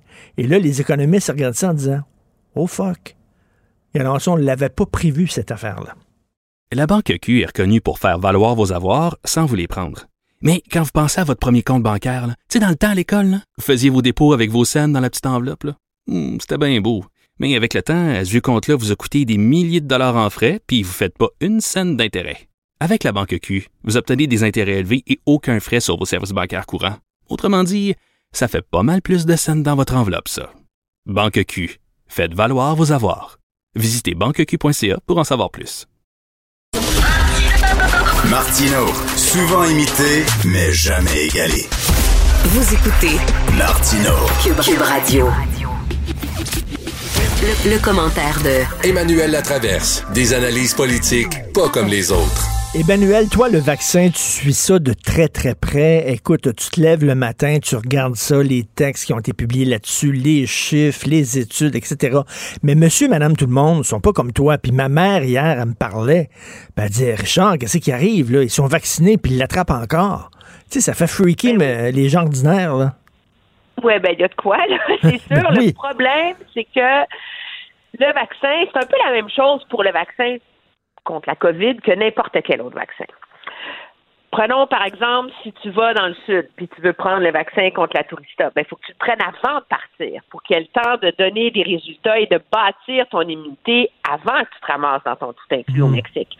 L'hépatite, c'est la même chose. Alors, pour la COVID, c'est la même chose.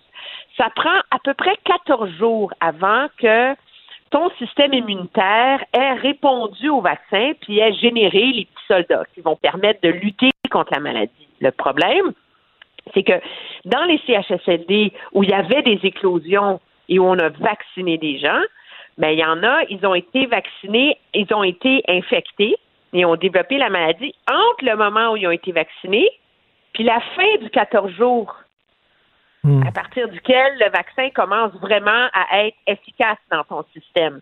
Alors, c'est ça le problème. C'est, c'est pas surprenant que ça allait euh, arriver. C'est triste, d'autant plus qu'on a appris, tu as vu, que euh, cette dame qui était la première au Québec à avoir été vaccinée ben et de ceux qui l'ont attrapée. Mais dans mon esprit, ça vient, ça me ramène à l'argument dont je te parlais mardi dernier. Il faut que le gouvernement soit beaucoup plus transparent, beaucoup plus proactif, beaucoup plus, fasse beaucoup plus d'efforts pour expliquer sa stratégie de vaccination aux Québécois et, ce faisant, clarifie l'enjeu de la fameuse deuxième dose. Et qu'est-ce qui arrive avec ça, là, la ah, deuxième ben, dose? c'est un, un, duel de scientifiques, hein? Parce que le gouvernement, euh, l'INSPQ a rendu un avis public plus tôt cette semaine par les chercheurs de l'INSPQ qui, où le calcul, c'est que à cause de l'ampleur de la pandémie, à cause des ravages qu'elle fait en ce moment, la priorité absolue, c'est de donner le vaccin au plus grand nombre de personnes possible et d'essayer d'atteindre des gens, l'ensemble de la population québécoise qui est dans les groupes plus vulnérables, 70 ans et plus, tout groupe confondu, incluant après ça les travers de la santé. Mais pour faire ça, il faut renoncer à la deuxième dose d'ici le mois d'ici la mi-mars. Hmm. Alors là, il y, a, un dilemme moral monumental. Ça, c'est l'avis de l'INSPQ. L'avis du comité sur l'immunisation du gouvernement fédéral, dont fait partie la docteure Caroline Quash, qu'on connaît très bien au Québec, c'est elle la présidente de ce comité-là, dit, écoutez, c'est vrai qu'il y a un dilemme moral autour de ça. C'est vrai qu'il y a une urgence de vacciner le plus de personnes possible, mais il faut quand même se rapporter aux données probantes des études qui ont été faites. Et mhm. c'est mieux de vacciner à 21 ou 28 jours d'intervalle, mais dans la mesure où dans les essais cliniques qui ont été faits sur ces vaccins-là, on a vu que jusqu'à 42 jours, donc six semaines, il n'y avait pas de différence en termes de qualité d'immunité. On, on, peut, on peut envisager qu'à cause de l'urgence, on étende à six semaines la deuxième dose. Mm. Alors là, c'est là qu'il y a un dilemme pour le gouvernement parce que l'avis des scientifiques et du Comité de santé Canada, c'est de s'en remettre objectivement aux données et aux études cliniques qui ont été faites, qui disent jusqu'à 42 jours, on est correct. Après 42 jours, on ne le sait pas. Et là, qu'est-ce que va annoncer le gouvernement? Monsieur Dubé va faire une conférence de presse à 13 heures aujourd'hui. Il y a tout un brefage technique pour les journalistes à midi. Mais je pense que c'est essentiel pour le gouvernement de clarifier sa position, de la défendre. Moi, je pencherais du côté de me rallier au consensus scientifique pourquoi? Parce que je pense que ça aide à rassurer les gens, ça, ça diminue les débats sur les choix du gouvernement. Puis tu le vois, là, déjà, il y a des craintes sur le vaccin parce qu'on a mal expliqué que ça prenait 14 jours ben oui, non, non, mais ça, ça, là, vraiment, là, comme tu le dis, là, ce sont les journalistes maintenant qui nous expliquent à la population comment ça fonctionne un vaccin et pas, euh, pas le gouvernement et pas les gens de la santé publique. Et ça démontre que là, ils font pas leur job correctement. Mais moi, ma perception, ma perception, c'est que si une première dose, c'est pas suffisant, que tu risques de l'attraper, ben, il faut avoir la deuxième dose au plus sacrant. Ben, non l'enjeu, c'est qu'après 14 jours, après, à court terme, l'immunité est à peu près la même. Là, on s'entend là. Euh, la deuxième dose sert à, s'assurer que ta réponse immunitaire elle est bonne. Mais, mais excuse-moi, mais Emmanuel, moi, je, corrige-moi parce que tu connais ça mieux que moi. Mais une première dose, euh, mettons, pour des gens qui ont un certain âge, pour des gens qui sont pas en super santé, c'est pas suffisant. Ça prend vraiment deux doses, ben, sinon. C'est là qu'il y a, c'est là que tu viens exactement de mettre le doigt sur le bobo, parce que les essais cliniques n'ont pas été faits en masse sur les personnes âgées qui ont des moins bonnes réponses immunitaires. Ben, c'est ça. Alors, est-ce qu'eux, ils ont plus besoin de la deuxième dose plus vite que toi ou moi, par exemple? On le sait pas. On n'a pas la réponse à ça. Parce qu'il n'y a pas assez d'études, il n'y a pas assez de. Je veux dire, ça, va tellement vite. Ces vaccins-là ont été adoptés tellement rapidement. Et donc, c'est ce qui plaît, moi, je crois. En tout cas, je ne suis pas scientifique, là, mais de ma compréhension, en faveur de dire ne sacrifions pas la deuxième dose dans un délai relativement raisonnable. Tu comprends? Mmh. Alors, j'ai hâte de voir ce que le gouvernement euh, va faire, mais c'est clair qu'il y a une grosse campagne de sensibilisation à faire. Tu sais, hier, euh, la santé publique de Montréal faisait le point. Et euh, sur euh, la vaccination, bon, les hospitalisations, on en a beaucoup parlé, mais restons dans le dossier de la vaccination. Et on prévoyait que d'ici la semaine prochaine, tous les patients en CHSLD et tout le personnel dans le, les CHSLD de la grande région de l'île de, Montréal seraient vaccinés. Donc mmh. ça, c'est une bonne nouvelle. Mais la PDG du CIUS a fait valoir que le taux de réponse en ce moment dans les CHSLD, la majorité des patients prennent le vaccin, très, très, très, très forte majorité, là. presque tous, mais chez le personnel, c'était 40 à 65% Hum. Hum. 40 à 65% Écoute, je suis tombée en bas de ma chaise. Ben, mais hein? Je veux dire, c'est pas beaucoup, là. Sais, moi, je l'aurais pensé que, je sais pas, que ça serait 70, 80. Ben non, euh, c'est- moi- Donc, non, le vaccin chez les employés, c'est qu- 40 à 65% d'adhésion.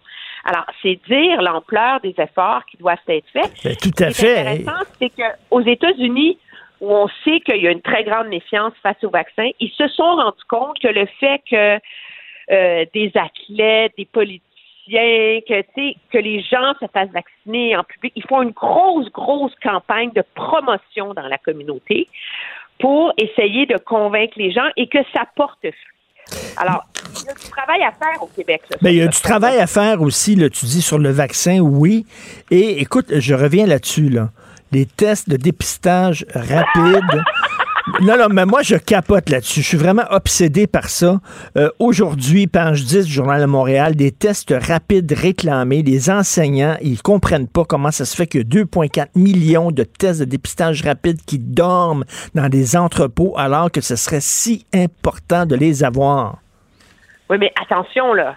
À 11 heures, l'Institut national de la santé publique va rendre public un rapport, un avis sur l'utilisation des tests rapides au point de service pour la détection de la COVID au Québec. OK. J'en ai obtenu copie et attention, on y lit le 11 janvier que déployés de façon intelligente et prudente, ces tests diagnostiques peuvent avoir une place de choix dans le contrôle de la pandémie. Da, da. Non, mais quand même, là. J'en reviens pas. On dort, ça switch. Oui, déployés dans des contextes précis qui répondent à un ou plusieurs cri- critères, ils peuvent être utiles. Et la problématique des gains à offrir un test rapide en captant plus rapidement les cas et les contacts. Alors, trois mois après que le Québec les a eus, c'est là qu'on en est. J'aime bien le ton avec lequel tu lis, tu ce utile. rapport. OK? Donc là, là, ça peut être utile. Sacrifice. L'expert du ministre. Et on pense que, et où ça peut être utile? Dans une résidence pour aînés où il y a des cas confirmés. Da. Dans les milieux de travail où il y a des éclosions. Et dans les CHSLD en situation d'éclosion. Ben oui.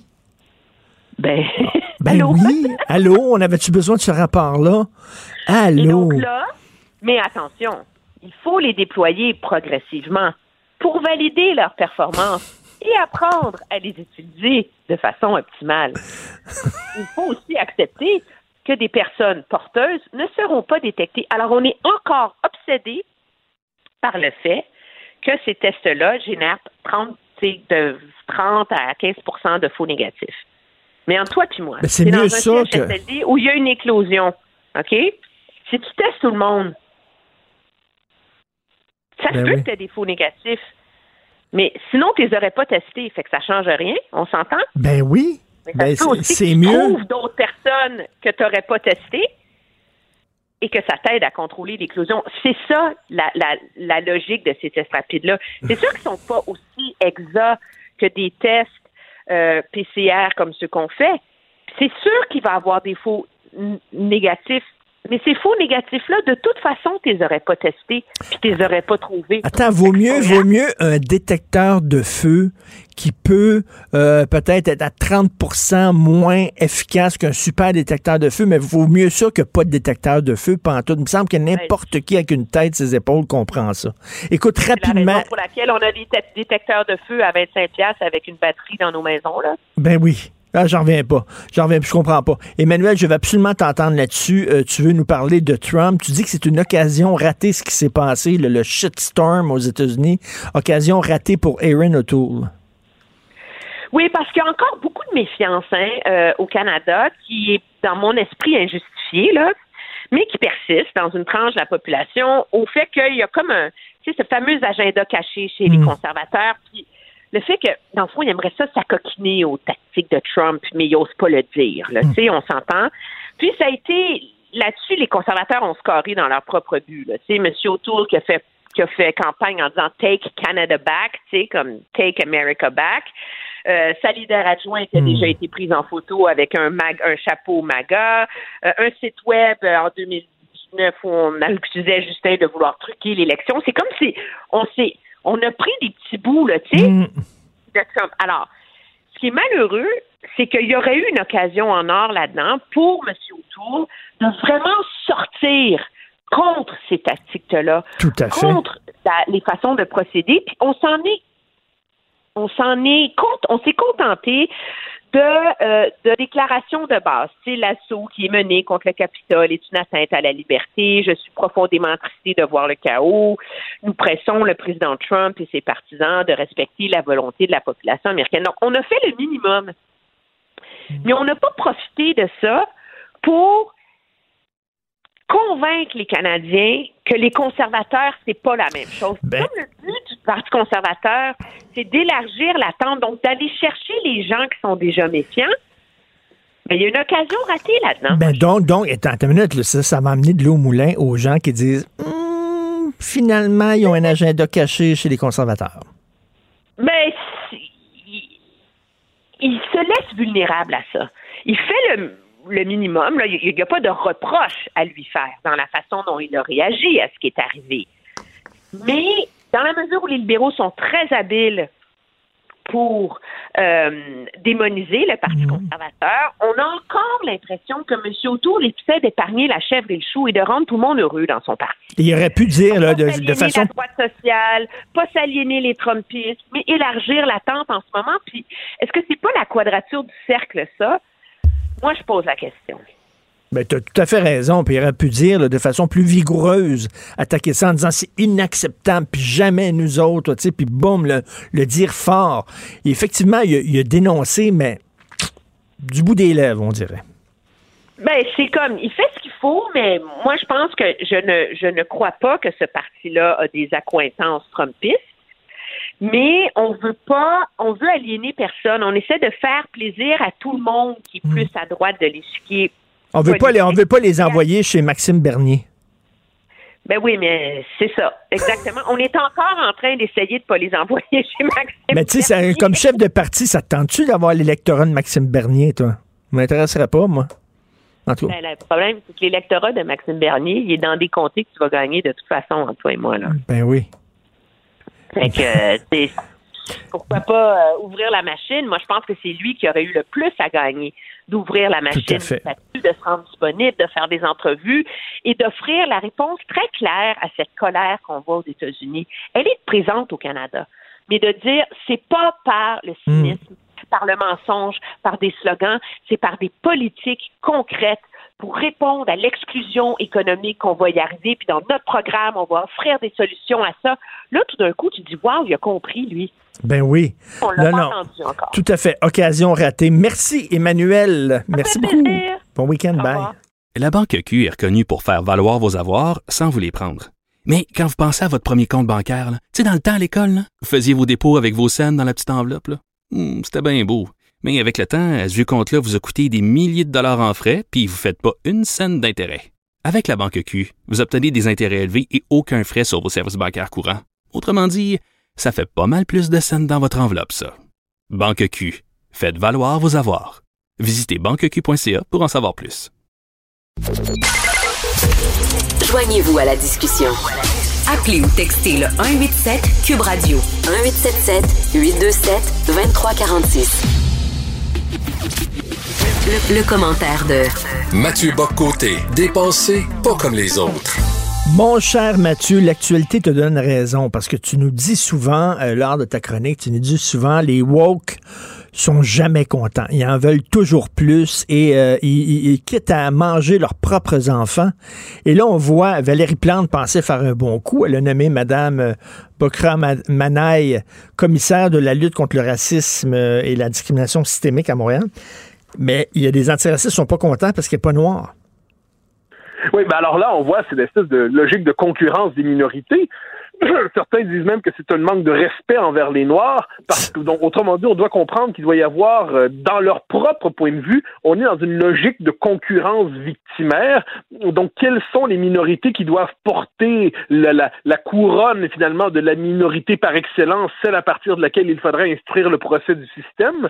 Donc là, on comprend que le fait d'avoir nommé Mme Manaille, ce n'était finalement pas assez. Donc, autrement dit, on ne doit pas choisir les gens, j'y reviens, selon leurs idées, mais on doit, euh, parce qu'elle a toutes les idées requises, c'est le moins qu'on puisse dire. Madame Manaille, je suis en désaccord complet avec elle, mais sachant la fonction de ce poste qui consiste à dépister du racisme systémique partout, surtout, surtout là où il n'y en a pas, elle a ce qu'il faut. Mais là, si on ajoute à ça le fait qu'elle elle a tous les, tous les caractères requis, ah ben non, parce que finalement, il fallait avoir apparemment la bonne couleur de peau. Ah bon, d'accord. Donc, autrement dit, et ces gens-là viennent nous dire ensuite, c'est assez drôle, qu'ils sont antiracistes. Non, les copains. Quand on décide de sélectionner les gens selon leur couleur de peau, quand on décide de, les euh, accepter ou de les rejeter selon ce critère-là, vous êtes les racistes. Et on se retrouve ben dans une espèce de paradoxe aujourd'hui, à moins que ce soit une fraude, euh, où ceux qui se disent antiracistes sont les vrais racistes. Euh, et ça vaut la peine de le regarder. Euh, dans notre société, je ne pas qu'il n'y a pas de le racisme classique euh, hostile aux Noirs, ça existe encore, on le voit aux États-Unis, on le voit ailleurs, mm. mais il y a un autre racisme qui se maquille en antiracisme. Et lui, il est, euh, il faut le nommer parce qu'il prétend ne pas l'être. Je donne deux exemples, je les, évoqué dans ma chronique d'aujourd'hui, deux des principaux intellectuels du pseudo-antiracisme aujourd'hui, euh, Robin DiAngelo et Ibrahim X. Kendi. Alors on me dira de qui je parle, juste quelques mots sur chacun parce que ça vaut la peine. Okay. Euh, Robin DiAngelo, c'est la théoricienne aujourd'hui de la fragilité Elle, c'est une, formation en éducation, et puis elle va faire des ateliers absolument partout pour convaincre les Blancs qui, qui croyaient ne pas être racistes qu'ils le sont. Elle veut provoquer, dit-elle, son auditoire pour l'amener à se reconnaître comme blanc. Donc, de son point de vue, dire euh, on ne tient pas compte de la couleur des gens, ça c'est du racisme. La première étape de l'antiracisme, c'est de reconnaître qu'on est raciste.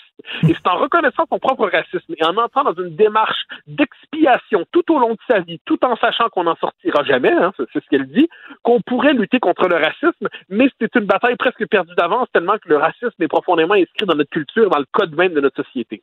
Quant à Ibrahim X. Kendi, il explique que il ne suffit pas de ne pas être raciste, il faut être anti raciste. Sinon, on est raciste. Mais comment on doit être antiraciste en participant à son système de pensée et où il nous dit la discrimination raciale, c'est pas un problème. Faut juste que ce soit une discrimination raciale dans le bon sens qui permette de corriger des inégalités historiques. Donc, encore une fois, M. Kennedy, qui est une figure de référence, nous dit l'universalisme, le refus de tenir compte des couleurs, eh bien, ça, c'est du racisme. Et il va même jusqu'à dire que l'universalisme, c'est plus dangereux que le racisme classique version alt-right, parce que les sont caricaturaux les racistes classiques version alt-right. Mais quand on voit l'universalité, là, c'est le racisme, c'est la blanchité qui se cache derrière l'universalité, et on comprend dans ce système de pensée-là pourquoi la laïcité québécoise et euh, la nation française sont dans le collimateur des antiracistes aujourd'hui. C'est complètement fou comme théorie. Ces deux théories-là, là c'est cinglé. Elles sont dominantes. Il faut bien comprendre que, par exemple, à Sciences Po Paris, dans la liste des ouvrages recommandés par la librairie de Sciences Po Paris, il y a ces deux ouvrages-là, des ouvrages qui sont à la mode ici aujourd'hui. D'ailleurs, le livre de Kennedy vient d'être traduit aux éditions de l'Homme il y a quelques semaines ou quelques mois. Euh, on pouvait le lire en, en, à l'origine en anglais, mais on peut le lire en version française maintenant. Le livre de Robin DiAngelo est traduit aux éditions Les Arènes. Donc là, on est ces livres-là, qui peuvent nous paraître fous, ce sont les ouvrages qui sont qui représentent le, le noyau idéologique de ce qu'on appelle aujourd'hui l'antiracisme, qui est un pseudo-antiracisme. Puis c'est pour ça que moi j'aime mettre en garde ceux qui ne se rendent pas compte de ce qu'ils font. Hein, c'est-à-dire, ils embrassent un concept, croyant par là faire preuve de bonne foi. Ils oublient que quand on, embrasse un de ces concepts-là, on les embrasse tous.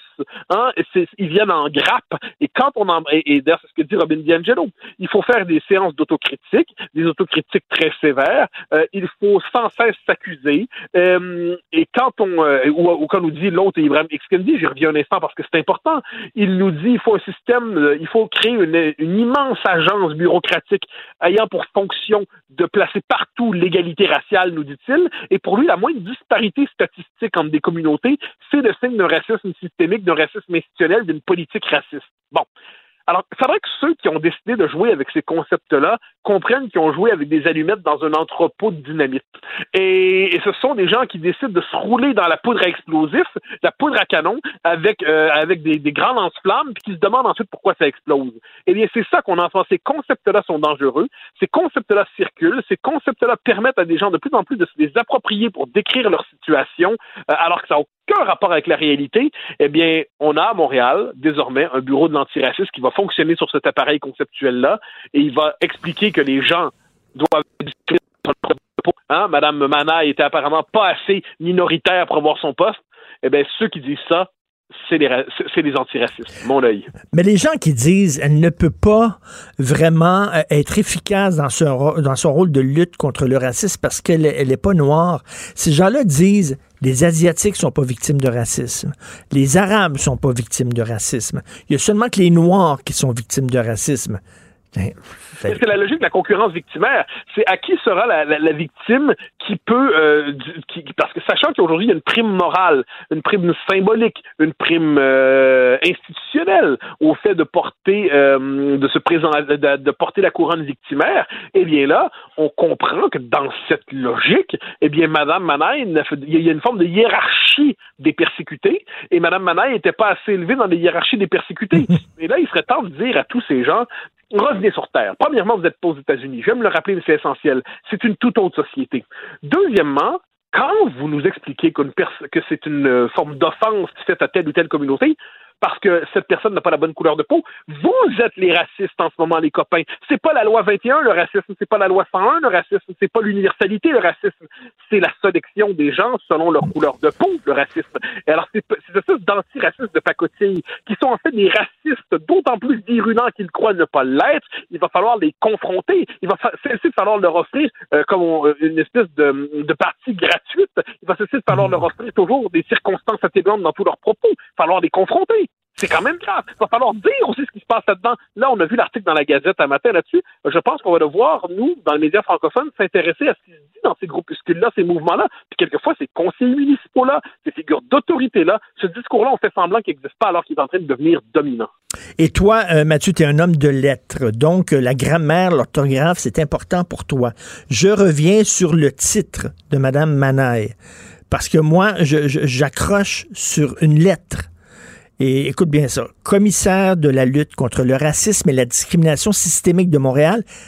Et il y a un S à systémique. Ce qui veut dire que systémique ne s'attache pas seulement à discrimination, mais s'attache aussi à racisme. Donc, Madame Plante vient de dire que, contrairement à notre premier ministre qui dit qu'il n'y a pas de racisme systémique au, Québec, elle pense par-dessus et elle dit oui, il y en a. Ben, on savait qu'elle le pensait. Elle vient, elle vient de le normaliser dans les codes de l'administration municipale. Et on peut voir là-dedans, c'est une tendance forte un peu partout en Occident, les métropoles qui tendent à se désaffilier des nations. Et Mme Plante, manifestement, croit qu'elle dirige la cité-État bilingue de Montréal. Euh, bilingue et multiculturaliste et antiraciste systémique et tout le tralala. Il serait temps de rappeler à Mme Plante que son domaine, qu'elle se contente d'administrer sa ville correctement, qu'elle ne rende pas sa ville impossible pour ceux qui y habitent, qu'elle évite de la transformer en laboratoire idéologique et puis que les débats de politique nationale se mènent au niveau où ils doivent se mener. Mais ce qu'on voit en ce moment, c'est une tentative de contournement par le municipal euh, des, des préférences collectives formulées par le Québec. C'est pas surprenant, on pouvait s'y attendre. C'est d'ailleurs revendiqué comme tel dans une nouvelle stratégie progressiste, comme ils disent progressiste, mais il faut quand même le nommer. Et donc oui, elle, elle vient de, d'entrer en conflit ouvert avec le gouvernement du Québec sur une question fondamentale de la définition de la société québécoise. N'oublions pas qu'on se retrouve devant une dame, par ailleurs, de, de grande qualité personnelle, je n'en doute pas, mais qui peut faire un discours tout en anglais à Montréal sans un mot de français parce qu'elle a oublié de parler français. Bon, quand on a, quand c'est arrivé des choses comme ça, plus rien ne nous surprend. Madame Plante nous explique ensuite souvent que quand on la critique, c'est parce que c'est une femme et parce qu'on est peut-être sexiste et ainsi de suite. Non, Madame Plante, on vous critique pas parce que vous êtes une femme. On vous critique parce que vous avez oublié de parler français dans une ville francophone et que vous êtes vous-même francophone. On vous critique parce que vous normalisez la théorie du racisme systémique. On vous critique parce que vous financez des apparatchiks de l'antiracisme racialiste et en fait du racialisme euh, et des idéologues radicaux à même les fonds publics. On vous critique pour tout ça, pas pour votre sexe, Madame Plante pour rien de tout ça, simplement à cause de vos idées, de vos décisions. Croyez-moi, il y en a bien assez là-dedans, sans s'intéresser à votre sexe. Ça, ce n'est pas notre souci. Notre souci, ce sont vos idées, vos mauvaises idées, vos mauvaises politiques. Et pendant que tu me parles, elle est interviewée à LCN par Mario Dumont, là, actuellement, là, tout de suite en direct. Et euh, Mario lui a dit, euh, écoutez, vous avez déjà dit, et là je cite, le Québec est devenu une référence pour les suprémacistes extrémistes du monde Mm-hmm. entier. Elle a dit ça. Et là, elle a répondu à Mario en disant, oui, mais là, je faisais référence à, à l'attentat qu'il y avait eu en Nouvelle-Zélande, comme quoi que cette personne-là s'était visiblement inspirée de ce qui s'est passé euh, à la Grande Mosquée de Québec. C'est comme ça qu'elle s'en sort. Ben, ce à quoi je répondrais avec cet argument travaillé et fouillé, de que c'est.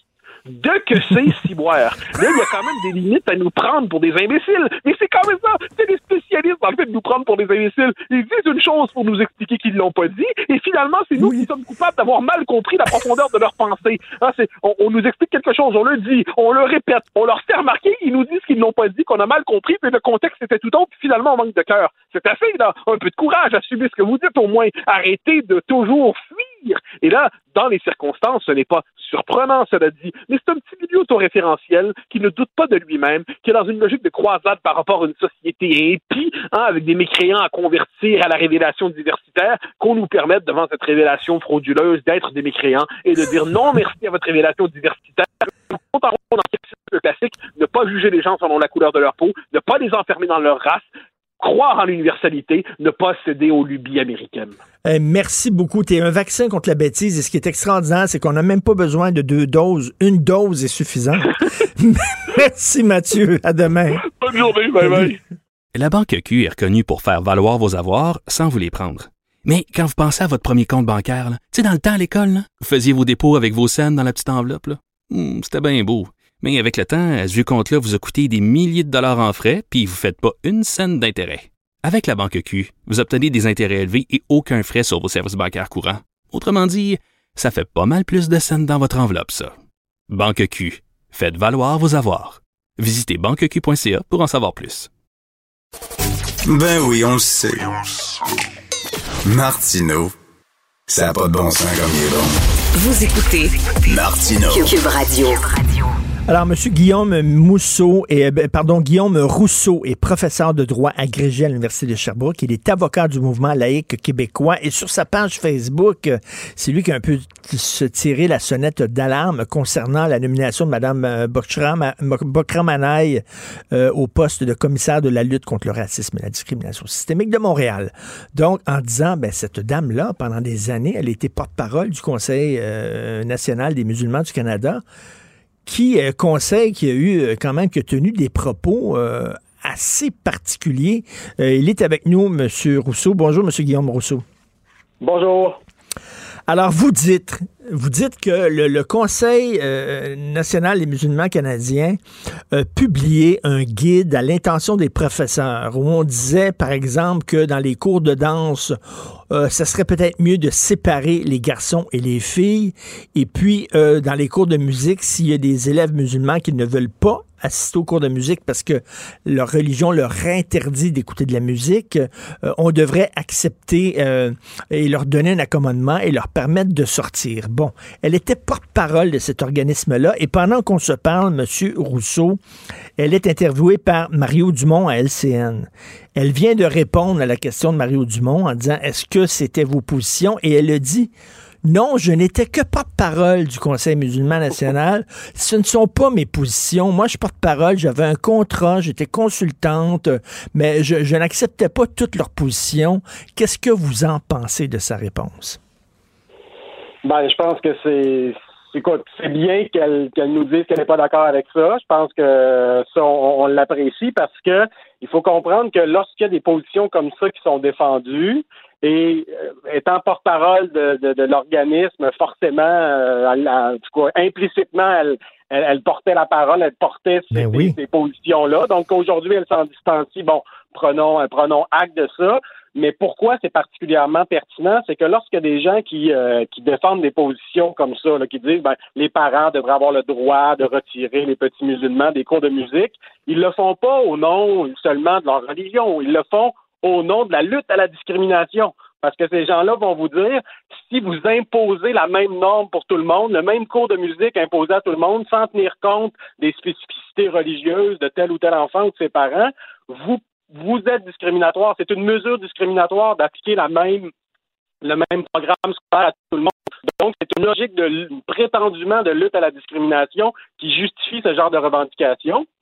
Et là, cette dame-là au-delà du cas spécifique du retrait des enfants des cours de musique, de séparer les, filles des garçons, de manière générale, elle portait la parole d'un organisme qui a cette vision-là ben de oui. la lutte à la discrimination, une vision différentialiste, euh, euh, racialiste. Et là, elle arrive à la ville de Montréal et peut-être que sur des points très précis, elle est en mesure de, de faire des nuances par rapport aux, aux positions que, que, que défendait l'organisme dont elle était porte-parole. Mais sa philosophie générale de lutte à la discrimination de manière différentialiste, racialiste, ça, je pense que ça va rester et que ça va influencer les positions de la Ville de Montréal. Ben oui, parce que là, quand même, je, pense qu'elle nous niaise un peu. Elle n'était pas porte-parole de, de Général Electric.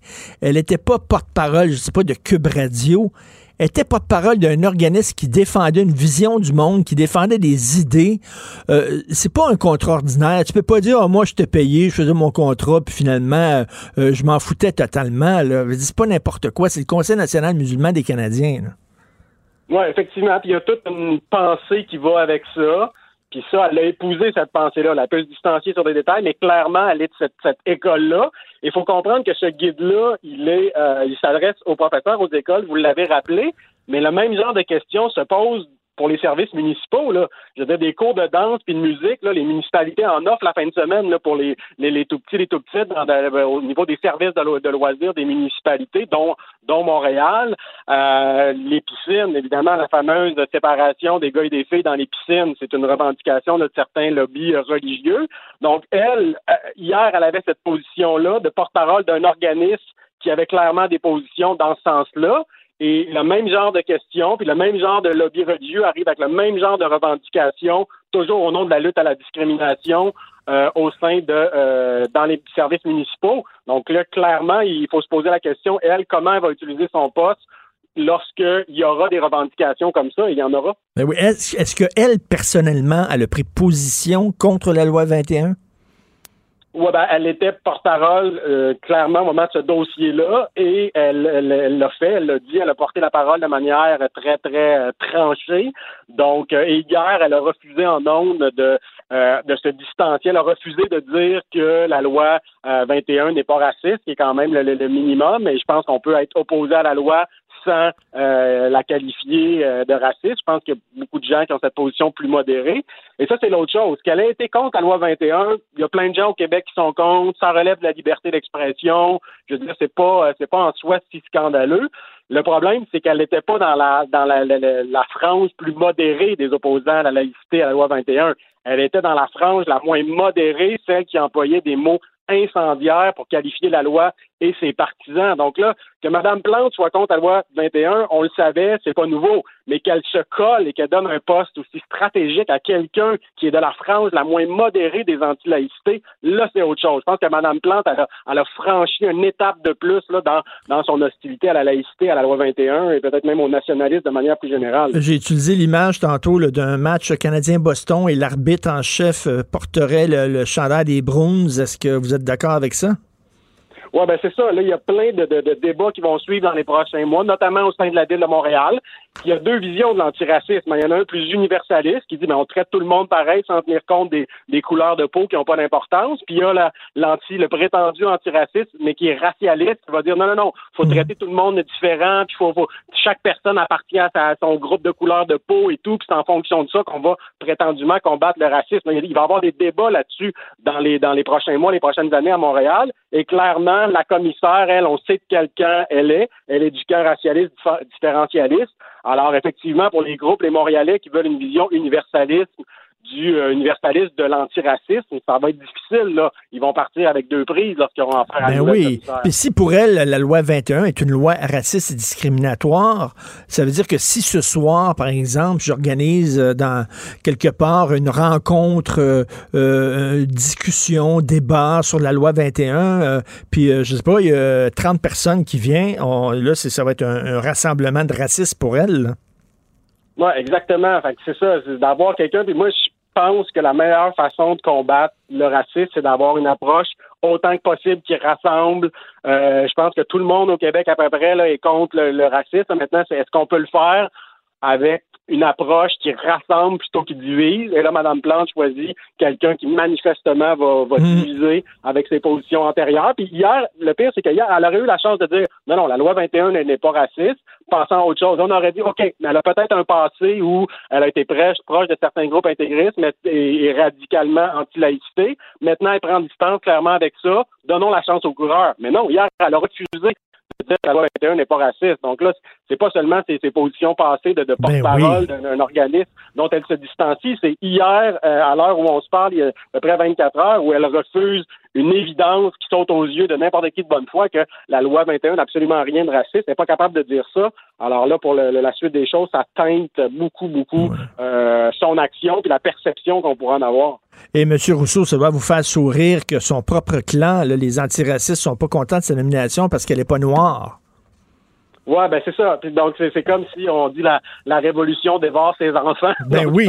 c'est- un peu ça. là. Il y a une espèce de révolution racialiste et là, on n'arrête pas d'in- d'insister sur les sur les couleurs de peau. Puis là, ben elle, semble-t-il qu'elle n'a pas exactement la, la bonne couleur de peau. Là, elle serait pas assez foncée pour certains ou quoi. Et là, elle se fait avoir là-dedans. Puis là, drôlement, de ce côté-là, là, par contre, elle se montre très, très conciliante. Elle dit, c'est vrai que je suis pas tout à fait noire, mais je vais essayer de comprendre les noirs quand même. Donc là, elle est très, très, très conciliante avec les franges très, très racialistes du mouvement antiraciste. Elle est beaucoup moins conciliante avec les, les, les antiracistes universalistes, les partisans de la laïcité. Fait qu'encore là, dans sa réaction aux deux controverses qui l'ont, euh, qui l'ont touché hier, on voit très bien de quel côté elle penche. Mais le, le- le- le guide là, destiné aux professeurs fait par le Conseil national musulman canadien, vous l'avez épluché, vous. Vous avez sorti deux exemples. Bon, euh, séparer les gars et les filles d'un cours de danse, puis sortir les étudiants musulmans des cours de musique. Mais c'est délirant, un guide du genre. là. Est-ce que vous avez vu trouver d'autres choses complètement débiles dans ce guide-là? Ouais, ben il y a le classique, lorsque dans un cours d'éducation sexuelle, on aborde l'homosexualité, ben encore là, évidemment, il faudrait qu'il y ait un droit pour les parents de retirer à leur enfant. Et ça, c'est- particulièrement troublant que, que Mme Manaille ait été associée à ce groupe-là qui portait cette position-là, parce qu'elle est commissaire à la lutte, non seulement au racisme, mais à la discrimination. Et on peut présumer là, que ça, ça touche toutes les formes de discrimination, y compris celles qui touchent les membres de la communauté LGBT. Donc là, elle était hier porte-parole d'un groupe qui manifestement était très, très peu sensible à la discrimination euh, homophobe ou euh, anti-LGBT. Et là, aujourd'hui, elle serait supposée être Ben crédible pour, pour prôner la lutte à la discrimination con- contre ces gens-là. C'est pas évident. Moi, là, les, les gens qui changent d'opinion et de conviction selon leur job, j'ai bien de la misère avec ça. Ah oui, euh, j'étais au Conseil national canadien, mais là, je suis mais à la Ville de Montréal, c'est autre chose. Je m'en lave les mains, puis je suis une autre personne avec d'autres convictions politiques. Come on. Non, effectivement, ça, ça, ça pose problème, mais ça aurait été moins problématique si clairement elle s'était- distanciée. Là, elle se distancie sur des, points de détail qu'elle dit ne jamais avoir eu connaissance, là, ce qui est quand même un peu particulier. Et euh, mais sur le fond, euh, sur les- les questions peut-être encore plus plus plus générales, est-ce que la loi 21 est raciste ou pas, vraiment au-delà des, des, des points sur des revendications plus précises, sur les questions plus générales, elle se distancie pas là, du Conseil national des, des musulmans canadiens. Donc, je pense que ça en dit long. Ben, j'invite les gens à aller voir votre page Facebook, justement, M. Guillaume Rousseau, professeur de droit agrégé à l'Université de Sherbrooke et avocat du mouvement laïque québécois. Merci beaucoup. Bonne journée. Merci à vous, Merci. au plaisir. Les gens sont pas contents parce qu'il est arabe et pas noir. non, non, ouais. Non, mais si t'engages quelqu'un qui tout à coup change, c'est de la fausse représentation, donc tu peux pas l'engager. Moi, j'ai engagé la personne Ben oui. qui a soumis sa candidature. Il y a 120, tu sais, on a demandé Serge Lamontagne, qui est le, le je sais pas, le, le, le président du comité exécutif, euh, Serge Lamontagne, je l'ai ici, le directeur général de la ville de Montréal, Serge Lamontagne. Là, on demande, là, on nous répond, euh, c'est à quel sujet? Pouvez-vous nous donner les questions, puis les... Ah, Ben non, on donne pas les questions. On aimerait lui parler de la nouvelle commissaire euh, euh, contre le, le racisme systémique. En fait, c'est l'idée, c'est de créer un- une commissaire, créer un poste qui, au lieu de créer de la job, créer un poste qui va dire créer de la job. Elle, elle va pas créer de job. Puis si la job qu'elle va créer, c'est pour tout le monde sauf les blancs. Donc, c'est des non-blancs. Parce que sinon, c'est du racisme. Si tu Ben oui, c'est du racisme. C'est bien, bien dangereux. C'est- bien. non, Ça, c'est Valérie Plante. Là. Elle me déçoit beaucoup. Tu sais, je l'ai reçue au Frontiera. Moi, je, je sais qu'elle est à gauche, puis tu sais, mais là... Non, mais là, elle, est- elle est- elle est beaucoup plus à gauche qu'on pense. C'est dehors souriant puis Ouais, gentil. ouais. C'est une extrémiste, là. ben, vraiment, ça là. commence à ressembler à ça. Écoute, euh, il va y avoir euh, la, la, la, soirée d'inauguration de, de Joe Biden. D'inauguration, c'est pas ça, là, mais bon, il, il- il devient président. Et euh, il va y avoir Lady Gaga à cette cérémonie-là. Elle est mieux de se tenir loin de Joe Biden, elle va se faire pogner les fesses. Joe Biden, Ah, c'est un tâteux. C'est un tâteux. mais- c'est une autre époque. Euh, tu sais, Joe, Joe, il a qu'à 78 ans. Tu sais, il y a une époque où il avait le droit de pogner le cul des madames qu'il plateux. connaissait pas parce que il était bien intentionné. Mais écoute, tu sais, lui, sais, lui, c'était ça. L'autre, c'était euh, grab them by the pussy, sais. Pas bien, bien mieux, là, sais, un, un ou l'autre. Non, là, écoute, Biden j'avais- va- j'avais. Oui? Biden va calmer le jeu, comme Gerald Ford a calmé le jeu après Richard Nixon. Sais, il va calmer Ouais. tout le monde. Puis là, il va dire, hey, hey, hey, on est tous Américains, calmez-vous, on va s'entendre, on va travailler ensemble. J'espère que ça va marcher. J'avais Joël Denis tantôt. Et Ah euh, il a 84 ans. Non. Joël Denis, 84. Puis il me disait, ça marche encore? Il dit, je bande encore. Il m'a dit ça. Il dit, puis à la fin, m'étonne pas. il dit, je vous laisse, euh, je vous laisse parce que j'entends votre femme qui est dans la chambre à coucher qui vous invite. Il dit, elle elle le regrettera pas. Bonhomme à 84. Ça se dit plus, ça. Ça se dit plus. On peut plus faire de blagues. de- non, non, il n'y a, plus rien. Tantôt, j'ai euh, André Lamoureux, qui, est, euh, qui était porte-parole du Rassemblement pour la laïcité, qui est politologue. Il est à l'UCAM. Et euh, il a abandonné la job de porte-parole du Rassemblement pour la laïcité parce qu'il était tanné de recevoir des menaces. Ah oui? Des menaces de mort. Pas de joke. Pas de joke. Fait qu'on va lui parler à midi. Euh, à 11 heures, on va parler aux infirmières et aux enseignantes, les représentantes, évidemment. Qu'est-ce que vous feriez avec un test rapide? Écoute, lance- lance-moi pas là-dessus, Christy. Lance-moi pas. Comment ça se fait qu'il y a 2,4 millions de tests rapides? Ah, Lance-moi pas là-dessus. Que ça va, ça va être ça. Puis tantôt, Ça on, me a- rend fou, moi. on là. va parler des chantiers de construction où euh, les gars, les construct, les gars, ils vont pas porter un masque, là. Tu sais, un petit peu de purelle, sa main en dessous de la poche, puis c'est tout. T'as lu, lu, euh, Joseph Facal, euh, Ouais. et on nous dit que c'est essentiel, la construction. Il dit, ben, pas, pas les rénovations. Faire Non. rénover ta galerie, c'est pas essentiel. Non, puis quand ils rentrent chez vous, il y a des fois, faut que tu leur dire, Hey, faut que tu portes ton masque, là. Ben oui. Ils sont pas contents. Fait que ça va être. ça. Tabarnouche, une Gratis. bonne émission? Gratis. Chargé. Tu sais quoi? Je te ferai remarquer que tu m'as dit la même chose hier. Et la semaine passée, comme à chaque jour. Il faut que tu regardes à Club Illico le documentaire de Marc-Claude Barrette. Deux épisodes de 40 minutes sur les enfants qu'on abandonne dans Oui, les je vais le voir. Et Marie-Claude a essayé. Tu sais comment c'est, tu chiales tout le temps, toi, en disant on peut pas avoir des, des- des élus, ils veulent pas répondre à nos questions. Pendant des mois, ils ont demandé au ministre de l'Éducation, au ministre de la Santé de venir puis de dire comment ça se fait qu'on fait rien pour ces enfants-là? L'endoctrinement religieux. Ils ont dit, ils ont dit, euh, que- de quoi voulez-nous parler? Ben, on va vous parler de ça. Ah non, compte tenu le sujet, on a décidé de décliner votre offre. Tu c'est rare, je dis ça, mais là, j'aurais aimé ça que Marie-Claude Barrette m'invite, juste pour un caméo, juste un 45 secondes, parce que j'aurais aimé ça lui dire, depuis que je suis dans les médias, là, j'ai demandé à tous les ministres, on va descendre la liste, sans exception, depuis 20 ans, pourquoi vous faites rien contre l'endoctrinement religieux des enfants au Québec? Mais il y en a une qui a voulu faire quelque chose, Agnès Maltais. Et euh, elle est interviewée dans le documentaire, puis je la Ouais. regardais, là, je regardais, puis je dis, mon Dieu, je m'ennuie de Mme Maltais. Ouais. Puis elle là, est arrivée, là, elle de le proposer, Ouais. un pro- une commission. On voulait avoir une commission pendant 3-4 jours parler de ça. Mais Christy, les autres élus ont dit non. Ils ont refusé, puis ça n'a pas passé. Et nomme-les, là, toute la gang. Moi, j'aimerais ça. On va sur Internet. Moi, je veux voir là, qui a dit non à ça. Puis toutes les nommer.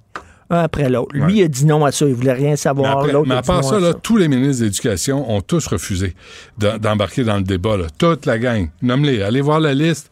Ils ont Ben. tous refusé. Mais ça, ça prend du courage. Ce qui n'est pas donné. Non, mais salutations à Mme Maltais, puis on Oui. s'ennuie de vous, puis on va Oui. t'écouter. Merci beaucoup à Luc Fortin, Carl Marchand, Maude Boutet à la recherche, à la réalisation, à la console.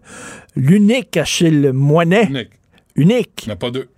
On n'en veut pas d'eux. Mais c'est peut-être pas cet été qu'il va pouvoir retourner voir ses chums en France. Ben non, il n'y en a pas question. Penses-tu qu'on va, déma- on va pouvoir voyager cet été? Moi qui est en quarantaine, lui, de- derrière la console. Il est là comme 24 heures par jour, 7 jours par semaine. C'est comme une quarantaine. Alexandre aussi, c'est la même Ouais, chose. Oui, Alexandre aussi. Euh, ben merci, euh, les gens, de nous écouter. On vous reparle demain à 8 h. Bye. Cube Radio.